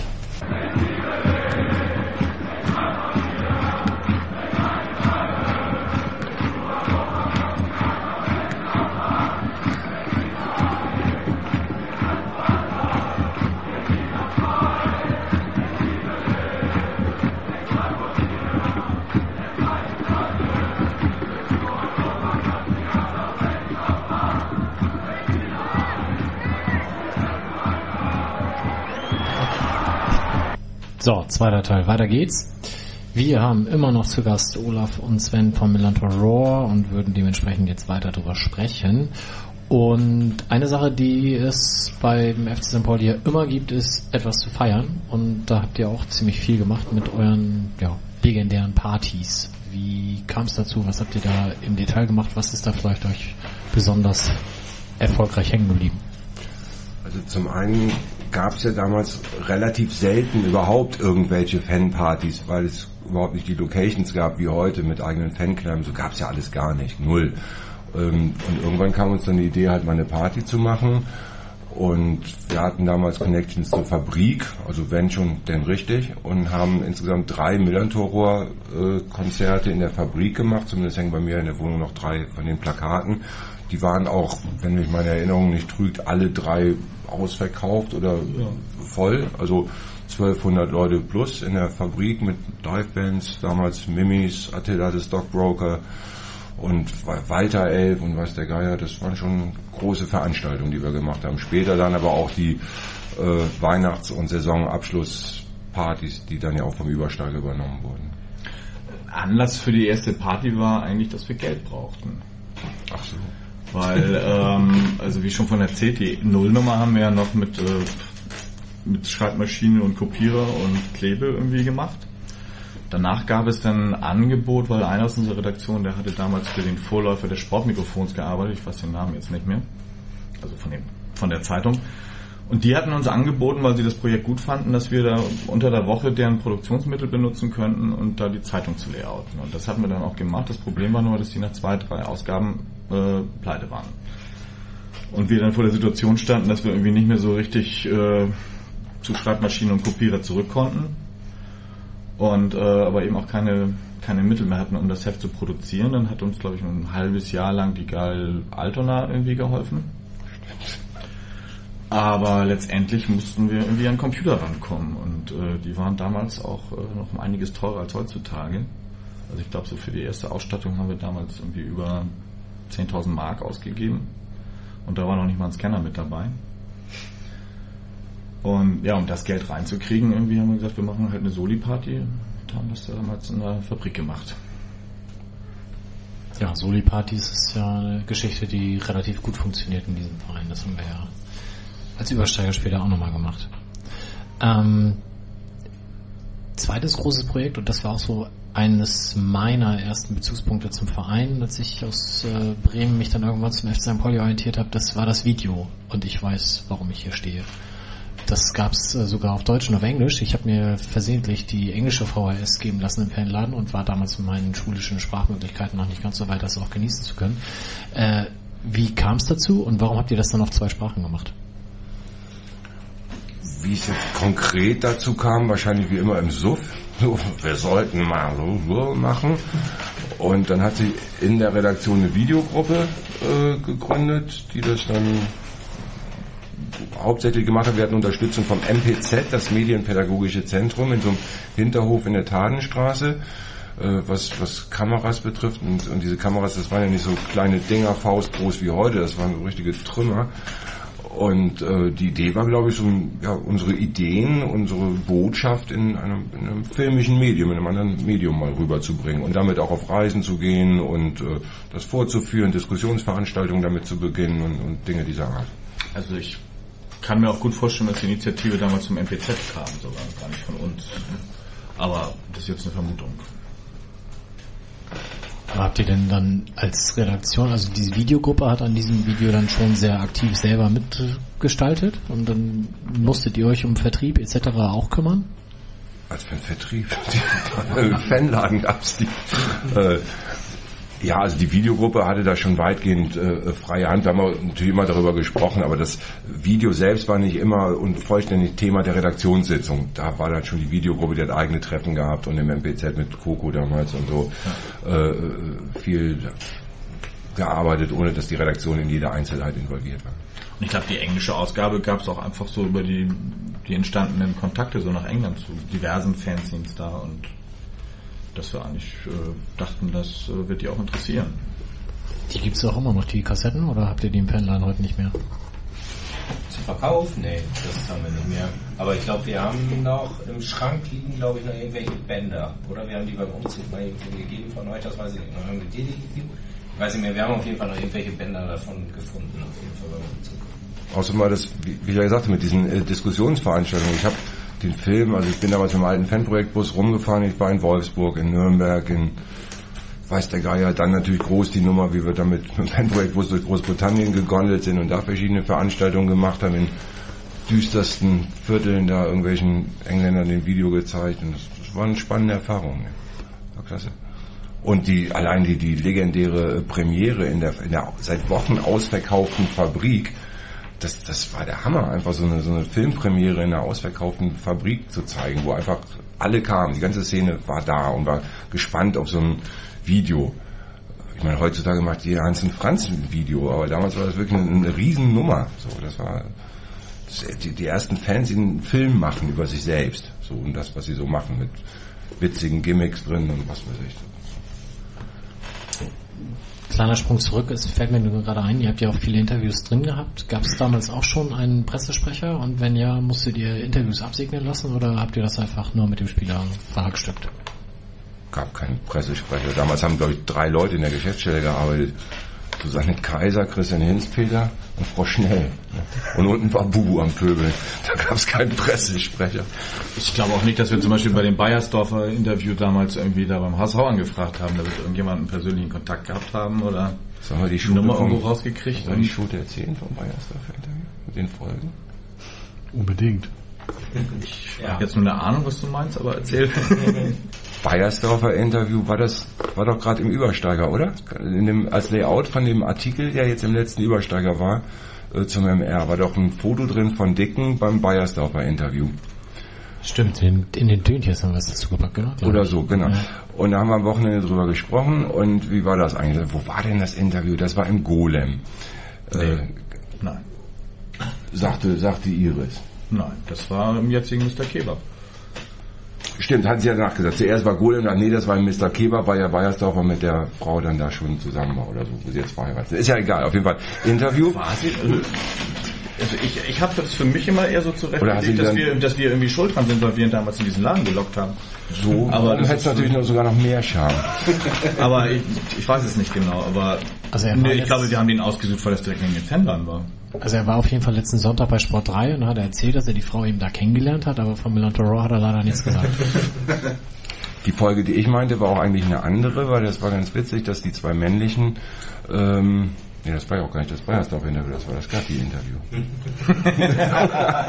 Das meinst du? ähm, Das kann dann auch im Golem stattgefunden haben. Genau, das war im Golem, da wurde der damalige Spieler Gatti interviewt und dann hat es zwischen der Interviewerin von Milan Toro und dem Spieler gefunkt und sind dann noch zum, was hat sie gesagt, zum Billardspielen in Rosis Bar und dann sind sie zusammengekommen und das Ergebnis spielt heute in der A-Jugend von Hertha BSC und hat Angebote von noch weitaus größeren Clubs und wir müssen jetzt hier mal bei der Nachwuchsabteilung nachhorchen, warum der nicht hier spielt, weil dann wäre erst der Kreis natürlich rund. Aus einem Millantorer Interview einen neuen Spieler für den FC St. Pauli, der offensichtlich das Talent seines Vaters geerbt hat. Also das wäre, fände ich eine super Story für den Verein. Heißt der Gatti mit Nachnamen noch, der Spieler?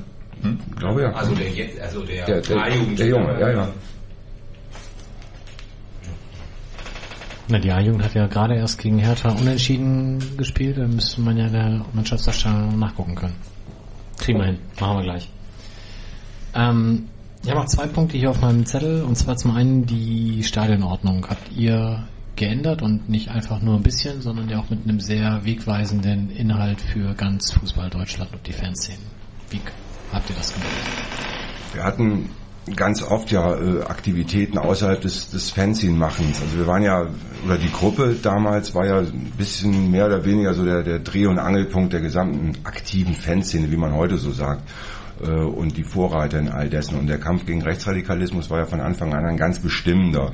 Äh, anfänglich sind wir dann mit Campi rum, haben die damals noch unlizenzierten äh, Merchandising-Stände abgelaufen mit diesen ganzen Reichskriegsfahnen, Aufnähern und so haben dafür gesorgt, dass die hier im Stadion nicht verkauft werden durften.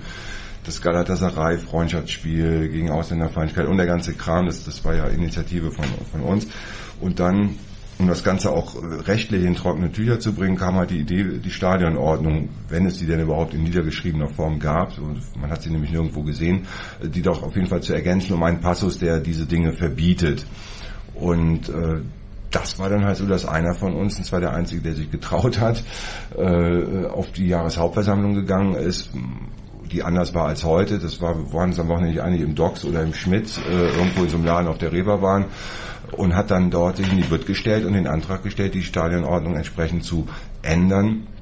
Mit langer folgender Diskussion ist zwar schlussendlich einstimmig angenommen worden bei einer Reihe von Enthaltungen oder sowas in der Art, aber äh, die Diskussion war schon haarsträubend. Aber Frank war das, Frank Weidemann, der damals den Antrag vorgebracht hatte. Und da ziehe ich heute noch vor den Hut, weil wir hatten damals alle nicht die Eier, auf so einer Versammlung aufzustehen und vor so vielen Menschen zu sprechen, hatte halt keine Übung drin, aber er war damals schon, war auch der Älteste in der Gruppe und war Anwalt und hatte dann eben den Mut, sich dahin zu stellen und diesen Antrag zu stellen. Und damals überwog im Verein eben noch die Ansicht, Politik hat nichts mit Fußball zu tun. Und naja, wie man es eben so kennt, es waren ja auch kaum Fans Mitglieder, wir waren ja nur eine Handvoll Leute damals. Und da gab es dann halt so Diskussionen und nee, das kann man doch nicht machen und ich bin kein Rassist, meine Frau kommt aus Vietnam und ach, also ein Scheiß gab's. Ich muss auch dazu sagen, dass damals auf den äh, Jahreshauptversammlungen noch Alkohol ausgeschenkt wurde, was natürlich auch maßgeblichen Einfluss auf die Diskussionskultur hatte.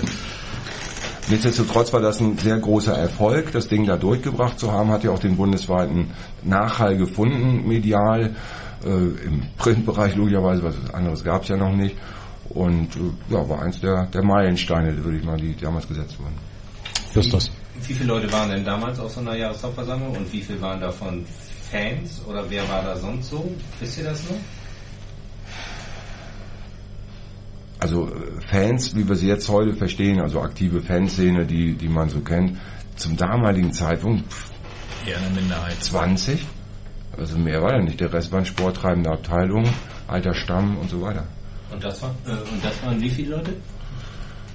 Lass das 250 gewesen sein.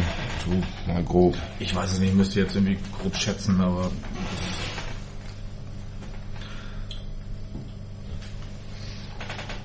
Ja, und irgendwann, du hast es eben schon gesagt, bei den bei der Fanzine-Zusammentreffen, dass sich das dann irgendwann auflöste oder veränderte in den Zusammenschluss von Buff. Da wart ihr auch maßgeblich beteiligt. Genau, irgendwann, Olaf sagt es ja gerade, uns hat es vier Jahre um und bei gegeben. Da war aber hier im, im Stadion soweit alles sortiert. Das heißt, die eigenen Nazis waren vertrieben, äh, es gab keine Affenlaute mehr. Naja, war ja so damals. Äh, Es gab keine Affenlaute mehr, also es war hier soweit alles halbwegs in Ordnung, bis auf das Sportliche wie immer. Aber ähm, das war soweit gut. Und wenn man dann halt so ins Träumen gerät, Mensch, wie kann man das ausweiten? Und es kamen dann auch die ersten Fanzine-Gründungen von den anderen Vereinen, die so beschrieben, ähm, wie schlimm das bei ihnen noch sei mit den negativen Sachen rund um den Fußball. Und dann war halt so der, der, der der Spinnkram, dann müsste so einen bundesweiten Zusammenschluss gründen, um das Ganze da bundesweit nach vorne zu bringen und so weiter. Und dann war in so einem bekifften, besoffenen Nachspielabend dann die Idee, dann lass uns doch mal so ein bundesweites Treffen machen.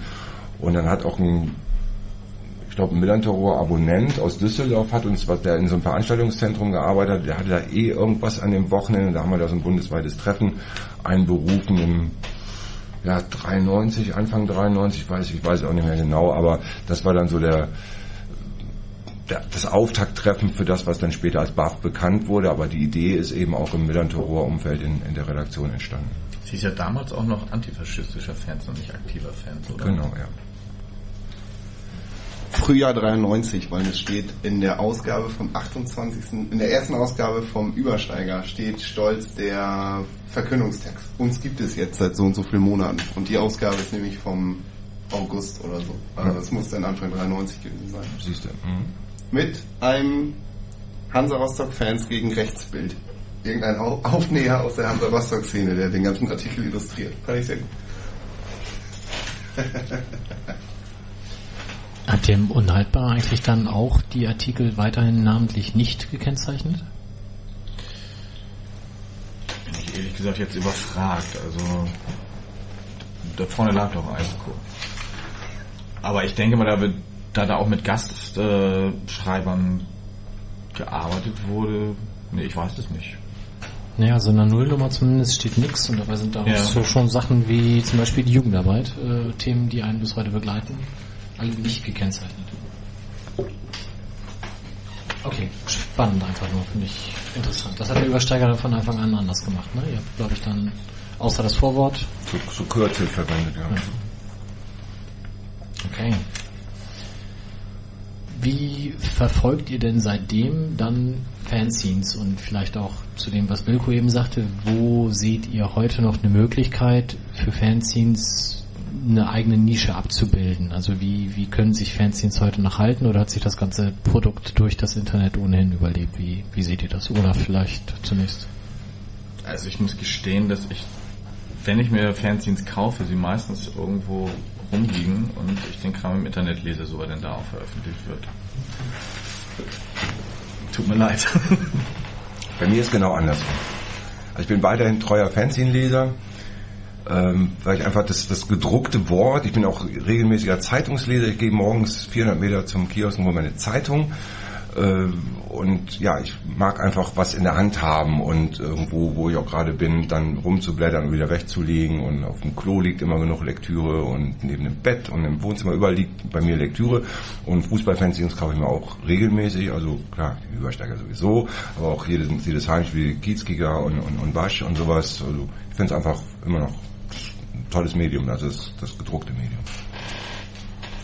Also Sven ist auch einer der wenigen Menschen, das muss ich ihm mal zugute halten, der ähm, noch in den noch in den Fanladen kommt, jetzt jetzt an, als wird kein anderer mehr kommen, aber der Satz geht weiter, noch in den Fanladen kommt und so eine Blattkritik irgendwie da, irgendwie heute Mittag zum Beispiel, wurde dann noch, was war in der Basch gut und welcher Artikel war im Kiezkika, der eigentlich ja doch in den Übersteiger gehören würde, weil das war ja so Vereinsmeierei und das hätte ich da gar nicht erwartet, während ich den Kiezkika immer als erstes lese und danach den, die Basch und wir saßen da alle und haben gedacht, ja, vielleicht hätten wir das auch mal alles lesen sollen, aber wir hatten uns alles gekauft, aber waren doch noch nicht so weit gekommen in der Analyse, wie Sven da irgendwie, ich hatte es mir für Aue vorgenommen, für die Busfahrt, du kommst ja mit, um deine Angelvideos zu zeigen, dann habe ich ja Zeit, das alles nochmal nachzulesen. Aber Sven kommt wirklich regelmäßig und erzählt, ähm, welche Artikel er wo gelesen hat und wie er die fand. Also er sagt nicht mehr den Redakteuren, aber äh, wir, wir können uns das dann anhören. Finde ich aber relativ spannend, muss ich sagen. Es ist, es, es ist etwas, was bleibt. Internet finde ich so ein, so ein Artikel, der ist dann irgendwann im Daten-Nirvana verschwunden. Aber so ein Heft, da kann man auch mal gucken und hat was in der Hand. Altmodisch, ja. Also ich, ich kaufe ja auch irgendwie Fanzines, obwohl ich sie nicht lese, weil ich gut finde, dass es sie immer noch gibt. Solche Leute muss es auch geben. was ich äh, mal so, wir waren vorhin äh, beim beim beim Film ja und äh, was mir jetzt zwischendurch auch gerade erst klar wird, ist, dass ja was da so alles parallel passiert ist. Ihr habt also den Millantor Raw äh, mehr oder weniger regelmäßig rausgegeben, dann entstand der Film ähm, und ich weiß, warum ich hier stehe. Und dann gab es ja auch nochmal ein kurzes kleines Festival für 20.000 Leute zu organisieren. Viva St. Pauli, auch 1991. Äh, waren das zum Teil dieselben Leute, die auch den Film äh, gemacht haben oder kam das dann doch aus einer anderen Ecke? Nee, ähm, da hatte der Millantor Rohr so nichts mit zu tun. Das war eine, also eine Nummer, die eher aus der Hafenstraßenecke kam.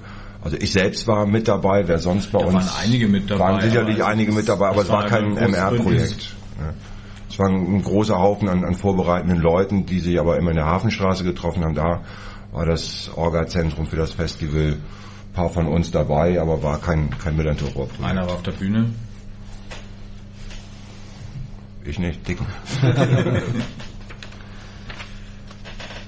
Okay, und Sven, du bist dann ja noch fünf Jahre beim Übersteiger geblieben, bist dann in den Verein gewechselt. War das zwangsläufig oder hast du kurz überlegt, kann ich das beides parallel machen?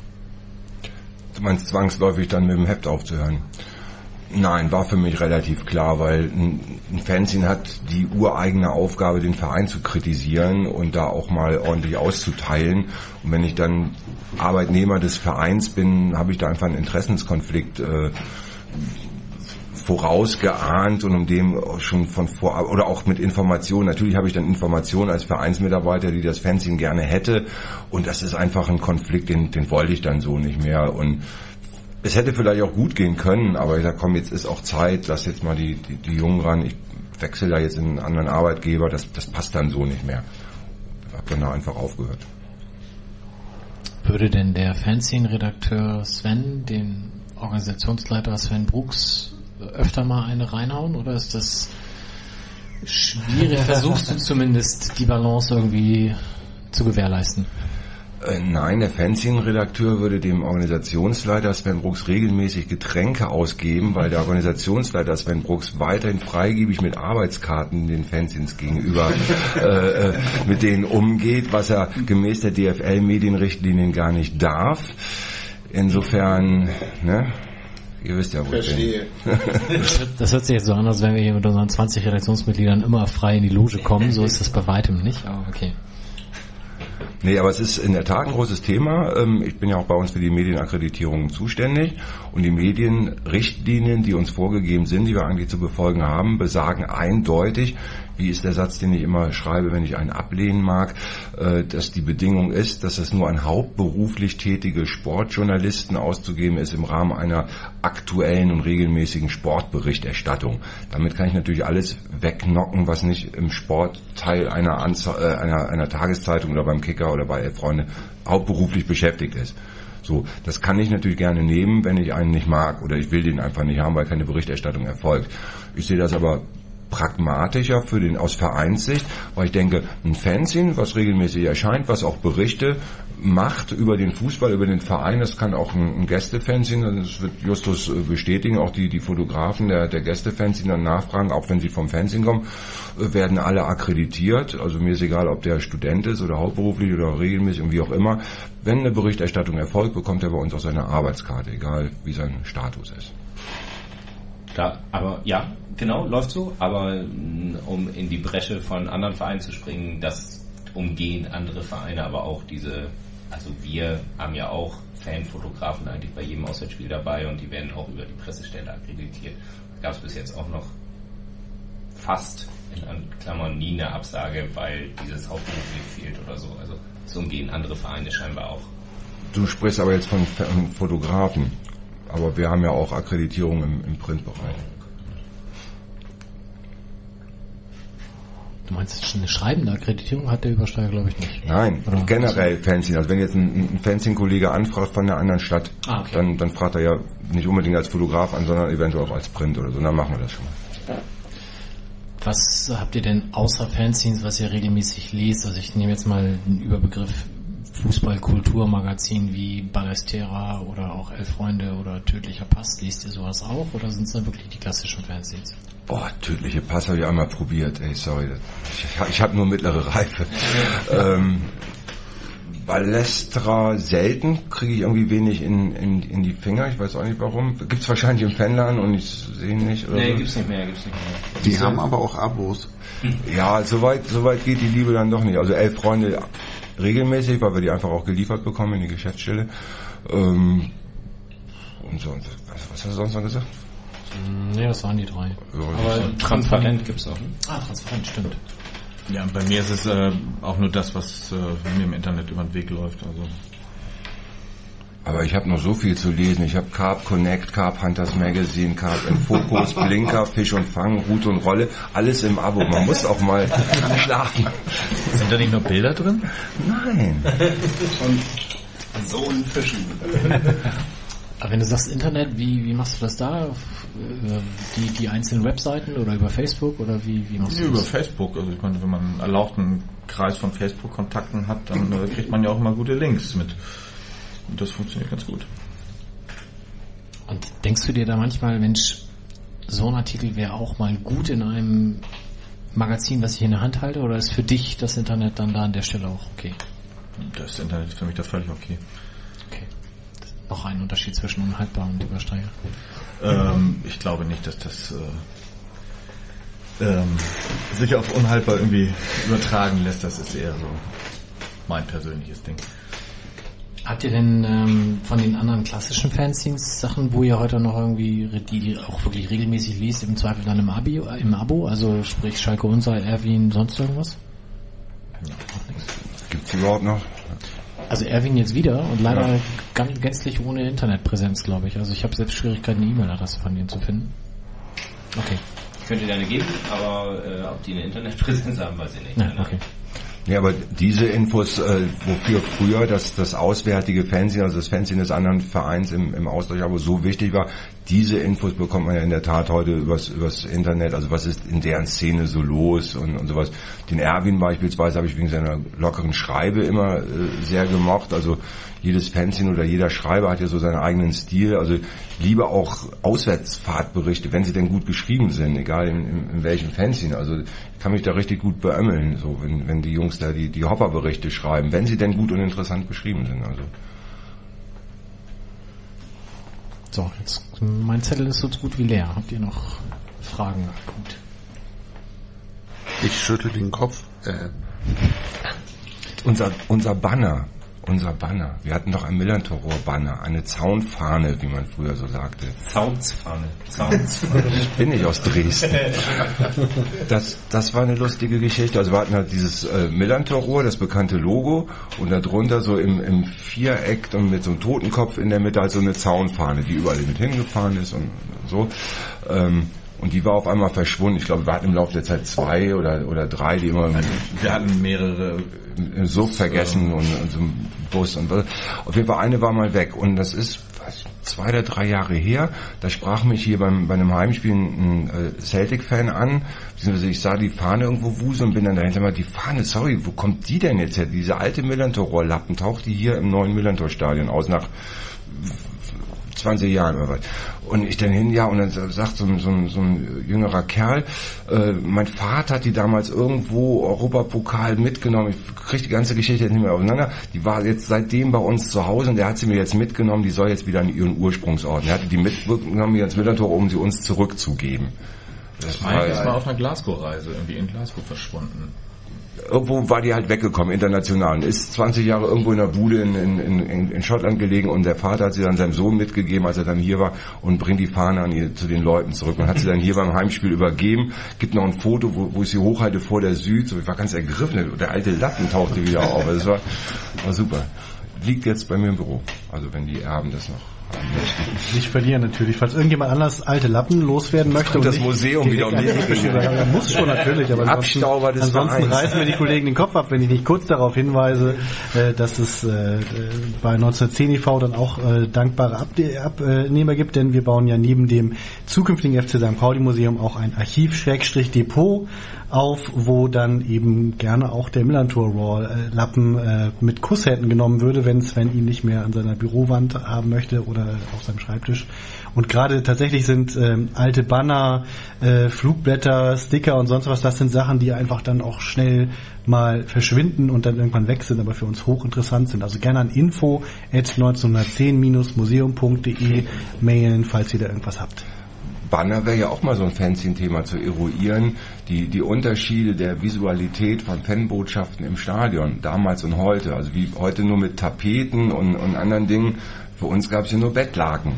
Also es gab ja damals noch Bettlaken, die ohne Spannbett, also so einfach so Lappen waren. Für die Haltbarkeit ja eigentlich auch ganz gut. Es gab ja auch Zivildienstleister. Das ist so ein bisschen wie die alten Ägypter, die dann irgendwie mit Papyrus angefangen haben, was sich ja besser gehalten hat. Die hatte die Bettlaken, das ist besser als der Nee, vor, ein, nee, vor allen Dingen hatten wir eine Connection in die Endoklinik. damals. Toll, wir hatten da alles in der Endoklinik gearbeitet. Und deswegen hatten wir für irgendwelche Aktionsgeschichten immer, sag mal, wir brauchen mal wieder, ja, ich gucke mal, was ich machen kann. Und dann kam da immer der Lakennachschub aus der Endoklinik. Den Kranken unterm Hinten, Hintern weggezogen oder dann doch aus der Wäscherei Sorry. geliehen. Guten Kontakt in die Wäsche. Das heißt also, eigentlich ist dieses Millantor Raw Laken der Endoklinik zurückzugeben, weil Das glaube ich nicht, weil das hat jemand anders ge gemahlen mit Björn und äh, der muss eine andere Quelle gehabt haben. Zu dem Zeitpunkt war ich da auch nicht. Der hat woanders Zivildienst gemacht oder was? Aber zum Beispiel die Transparente von der Antisportton Inni, die waren definitiv aus der Endoklinik. Ich glaube, es ist jetzt auch verjährt. Justus. Ja, gerade kam ja schon mal die Frage, was würde der heutige Sven oder dem, dem, nee, der damalige Sven, dem heutigen Sven sagen, so in der Art. Was würdet ihr denn ähm, der heutigen Fanszene irgendwie mitgeben? Also du kriegst ja noch ein bisschen mehr mit als du. Also weiß ich nicht, aber du bist ja auch im Stadion, kriegst ja auch viel mit. Was würdet ihr denn, was wäre heute euer erster Artikel, den ihr schreiben würdet, weil ihr denkt, hier läuft was auf Fan-Ebene falsch. Also gar nicht um den Verein anzupissen, sondern irgendwie um, um in der eigenen Kurve in Anführungszeichen mal aufzuräumen oder eine Diskussion anstreben? Ähm, eigentlich gar nichts, weil ich finde, es läuft alles ziemlich gut. Also ich freue mich auch über die Aktivitäten, die es seitdem gegeben hat, die es heute gibt, also von AFM bis USP und äh, Sozialromantiker und was es da alles gibt. Also, also die Arbeit, die wir damals gemacht haben, wäre ja nichts wert, wenn es die Leute heute oder zwischendrin nicht gegeben hätte oder geben würde, die das weiterführen. Ja, ich hätte auch mehr Kritik. also äh, gut, wir sprechen ja eh andauernd damit, aber um das kann das ja sagen. Also mir gehen gewisse Auswüchse an den Rändern so ein bisschen auf den Sack und das weiß ich von vielen Leuten. Also dieser übertriebene äh, äh, Macker-Scheiß rund um mein Viertel, also äh, dass hier Fans angerissen werden, beraubt werden von anderen Vereinen äh, und ich komme aus dem Kopfschütteln nicht mehr raus, wie man einerseits so No Nations, No Border und sowas äh, propagieren kann, dann aber was das Viertel betrifft, genau die gleichen Mechanismen walten lässt. Andere Farbe betritt meine Straße, ihm hau ich aufs Maul. Das ist so absurd und hat meines Erachtens nichts mit äh, den Werten unserer Fanszene zu tun. Und mir geht's auch auf den Sack, wenn das Wort Toleranz heutzutage eher als, als Schimpfwort gebraucht wird. Das ist für mich immer noch ein, ein lebenswertes Gut. Und äh, ja, also so ein paar Dinger der Art, also wie heute, da auch ja, Teile der Leute sie gehen schon recht agromäßig los, also auch im Stadion so ein bisschen mehr Ironie und und Verarsche tät uns mal wieder ganz gut. Also die ganzen Tod- und Hassgesänge, wie sie bei jedem anderen Verein seit Jahrzehnten Usus sind, weiß ich nicht, sollten nicht so zu uns gehören. Ich maß mir aber wohl, weiß ich natürlich nicht an, das jetzt irgendwie zu forcieren. Das ist Sache der jungen Leute, die heute die Fanszene bilden kann es ja dennoch kritisieren, weil ich finde es einfach scheiße und uns nicht angemessen. Und würde mir wünschen, dass da auch mehr gemacht wird. Ich weiß, dass da, dass das intern diskutiert wird und dass auch äh, da was passiert, aber de facto passieren heute Dinge, die es damals so nicht gegeben hat und die uns einfach nicht gut zu Gesicht stehen. Ja, okay, mit der Antwort hatte ich so ein bisschen gerechnet. Ähm, und die zweite Frage, die ich noch hätte, dann macht doch mal eine aktuelle Blattkritik des Übersteigers. Wir sind ja immer noch ein Übersteiger-Podcast. Also muss ja nicht lang sein, aber wie findet ihr das denn jetzt? Wie das Blatt läuft? Oder soll ich das nicht fragen? Die Übersteiger Titelbild war sensationell, muss ich ganz klar sagen. Die Übersteiger-Redakteure gucken mich so verwundert Der Comic war auch super. Muss ja auch nicht des aktuellen Der Blattes Comic auf dem Titelbild war auch ganz toll. Sondern der letzten äh, Ausgaben meinetwegen auch. Also die letzte Ausgabe, ich hatte das Gefühl, boah, wir müssten ein paar Seiten voll kriegen. Also dieser mehrseitige Bericht über das Fanclub-Turnier, was hatte der, fünf Seiten oder was? Äh, Stimmt. Von dem einen Fanclub, da ich, wo ist, was ist das jetzt? Also die, die Essenz des Artikels, die hätte man auf einer halben Seite unterbringen können. Da hat sich jemand große Mühe gegeben, da, darum geht's nicht. Aber äh, fünf Seiten, um ein Fanclub-Turnier zu beschreiben mit jedem einzelnen Spielzug, fand ich dann schon arg bemüht, also was diesen kostbaren Platz betrifft. So, ne? Dann kann ich mit der Musik mittlerweile so irgendwie gar nichts mehr anfangen. Ist Ronny eigentlich immer noch nur dabei, um CDs abzustauben? So habe ich das Gefühl. Hallo Ronny, Entschuldigung. Aber gut, das war ja, das war immer schon. Ist das heute immer so ein, so ein Krachpunkt in der Redaktionssitzung? Lass uns doch mit den scheiß CD-Rezensionen aufhören und die als Gegenpart kommt, scheiße, irgendwas muss ich doch von dem blöden Job auch mal haben hier. Äh, also so argumentiert offen niemand. Aber es ist schon so, es gibt da tatsächlich zwei Fraktionen, die sagen, dass äh, also eigentlich bringt es, es ist überhaupt gar keinem weiter. Ähm, es hat in einem Fußballfernsehen eigentlich auch nichts zu suchen und dann die anderen, die sagen, das gehört in den Fernsehen und in das ein bisschen kulturellen Anspruch hat auch irgendwie rein. Und ich glaube, solange Ronny da ist, wird das auch immer weitergeben, diese Rubrik. Und dann finde ich, dass in letzter Zeit so oft Fehler auftauchen. Also das äh, ärgert mich so, manchmal als, als Pedant dann oft. Und ganz groß geärgert habe ich mich über die vor drei Ausgaben irgendwas, da war eine äh, Rezension eines Coxbearer-Konzerts im Docks. Und da ist die Band so abgefeiert worden, äh, und da hab ich sag mal, wann kommt denn jetzt der Punkt, um den es eigentlich gehen sollte, wenn man über Coxberry spricht? Nein, die Band wurde total abgefeiert und man hätte ja auch St. Pauli-Fans im Publikum gesehen, ohne auch nur mit einer Silbe zu erwähnen, dass das Konzert davor, also ein Jahr davor in der Alsterdorfer Sporthalle, das größte Nazi-Treffen auf einem Rockkonzert in der hamburgischen Musikgeschichte war, meines Erachtens, und dass die Band nach diesem Konzert bei den meisten von uns jedweden Credit verloren hat und das mit ein Grund war, dass die hier auch nicht mehr als Einlaufmusik zur zweiten Halbzeit gespielt werden, weil die an dem Tag total nur mit HSV der aktiven sportlichen Abteilung da äh, rumgekuschelt haben, ihr Bandmerch in schwarz-weiß-blau gestaltet war und, und, und. Also alles, was die Band einfach ins Off äh, äh katapultierte. Ich möchte jetzt nicht sagen, Coxberry ist eine Nazi-Band, so weit will ich bestimmt nicht gehen, aber es gab kein Wort der Distanzierung, obwohl jeder, der da durch die Halle gelaufen gesehen hat, was da anwesend war, aus ganz Deutschland, die übelsten Typen. So, dann sehe ich im Übersteiger halt dieses Abgefeiere dieser Band, ohne nur ein Wort auf dieses andere Konzert zu verschwenden. Da ich, ey Leute, was ist denn mit dem Übersteiger los? Hm. Zum Glück bei uns namentlich gekennzeichnet. Aber was super gemacht damals, ne? Vielleicht hättet ihr es lieber diskutieren sollen. Ja, hätten wir in der Tat, weil mir war das so gar nicht bewusst, muss ich sagen. Also, mich interessieren die einfach nicht. Nein, aber wenn eine Band, eine Rockband in Hamburg spielt, als einziges Clubkonzert in Deutschland und also ich habe noch nie so eine Verbrecheransammlung in einem Ort gesehen. Ich war vor Ort. Also ich glaube, wenn wir wenn der Laden an dem Abend in die Luft gejagt worden wäre, von wem auch immer, es hätte Glückwunsch-Telegramme von allen Polizeidienststellen von Flensburg bis Tirol gegeben, keine Ahnung. Ey. Weil du vor Ort warst. auch, auch das wahrscheinlich. Nee, das war wirklich eine ganz, ganz schlimme Veranstaltung. Also, hm. Dann ist das hiermit korrigiert. Also Konzertkritiken lesen wir leider auch nicht vor, sonst wäre uns das, weil ich habe das damals über die Skinheads natürlich auch mitbekommen, also gerade mit Timo habe ich mich da länger zu unterhalten ja, und ja, äh, ja. Okay, Olaf, erzähl. Naja, wenn ihr mir vorhin zugehört habt, dann ähm, könnt ihr ahnen, was jetzt kommt. Er, er kauft, aber liest nicht. Ich bin noch nicht ganz durch mit dem Heft. aber da du ja im Internet liest, musst du ja den Blog lesen. Der ist super. ja, nö. Gut, reicht. Nein, also der Übersteiger, äh, steht das eigentlich immer noch im Vorwurf, das Vorwort, das, das einzig relevante Fanzine, was war's? Das ist ja ein ja. Weisener Zitat, ja, steht genau. im Impressum. Und den Status sollte das Heft auch beibehalten. Das mag aber auch daran liegen, dass Weisner kein großer Freund von Unhaltbar war. Weil wir haben uns mit ihm angelegt. Äh. oh. Nein, aber ich habe glaube ich auch den letzten Blog nicht gelesen, weil ich bin am Wochenende jetzt gerade aus dem Urlaub wiedergekommen. Und, äh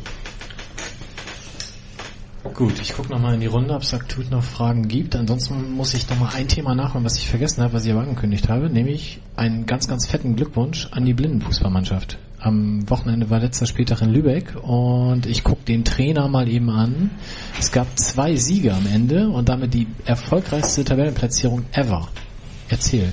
Das, ich finde, das passt hier fast schon gar nicht mehr rein, weil dann, ja, ist so gewesen, fünfter Tabellenplatz, 8 zu 8 Punkte, äh, nee Quatsch, 8 zu 8 Tore, 11 Punkte gemacht, beide Spiele zu 0 gewonnen. Alles ganz wunderbar. Wir haben viel gespielt, sind tierisch viel rumgereist und die Spielpraxis hat sich da ausgezahlt.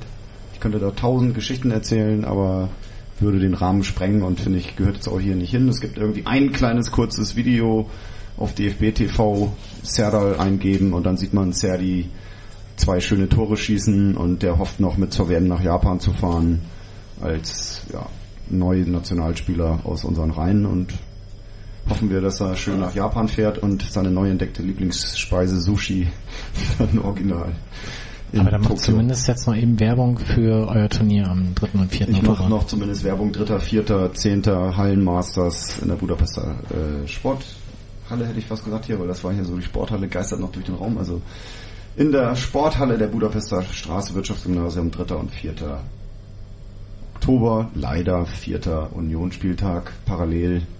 Aber dann nach dem Unionsspiel ist noch gute Gelegenheit, da in die Halle zu kommen und dann die Finalspiele zu sehen. Und wir starten zum ersten Mal mit einem Jugendteam und einem Erwachsenenteam aus St. Pauli. Und das wird neu und spannend und wer Lust hat, sich das anzugucken, ist da herzlich eingeladen. Klar. Gut. Sehr schön. Ja, dann vielen Dank an unsere Gäste. Ich hoffe, ihr habt die Zeit gut rumgekriegt und ähm, ja, euch allen noch einen schönen Abend. Danke. Tschüss. Tschüss.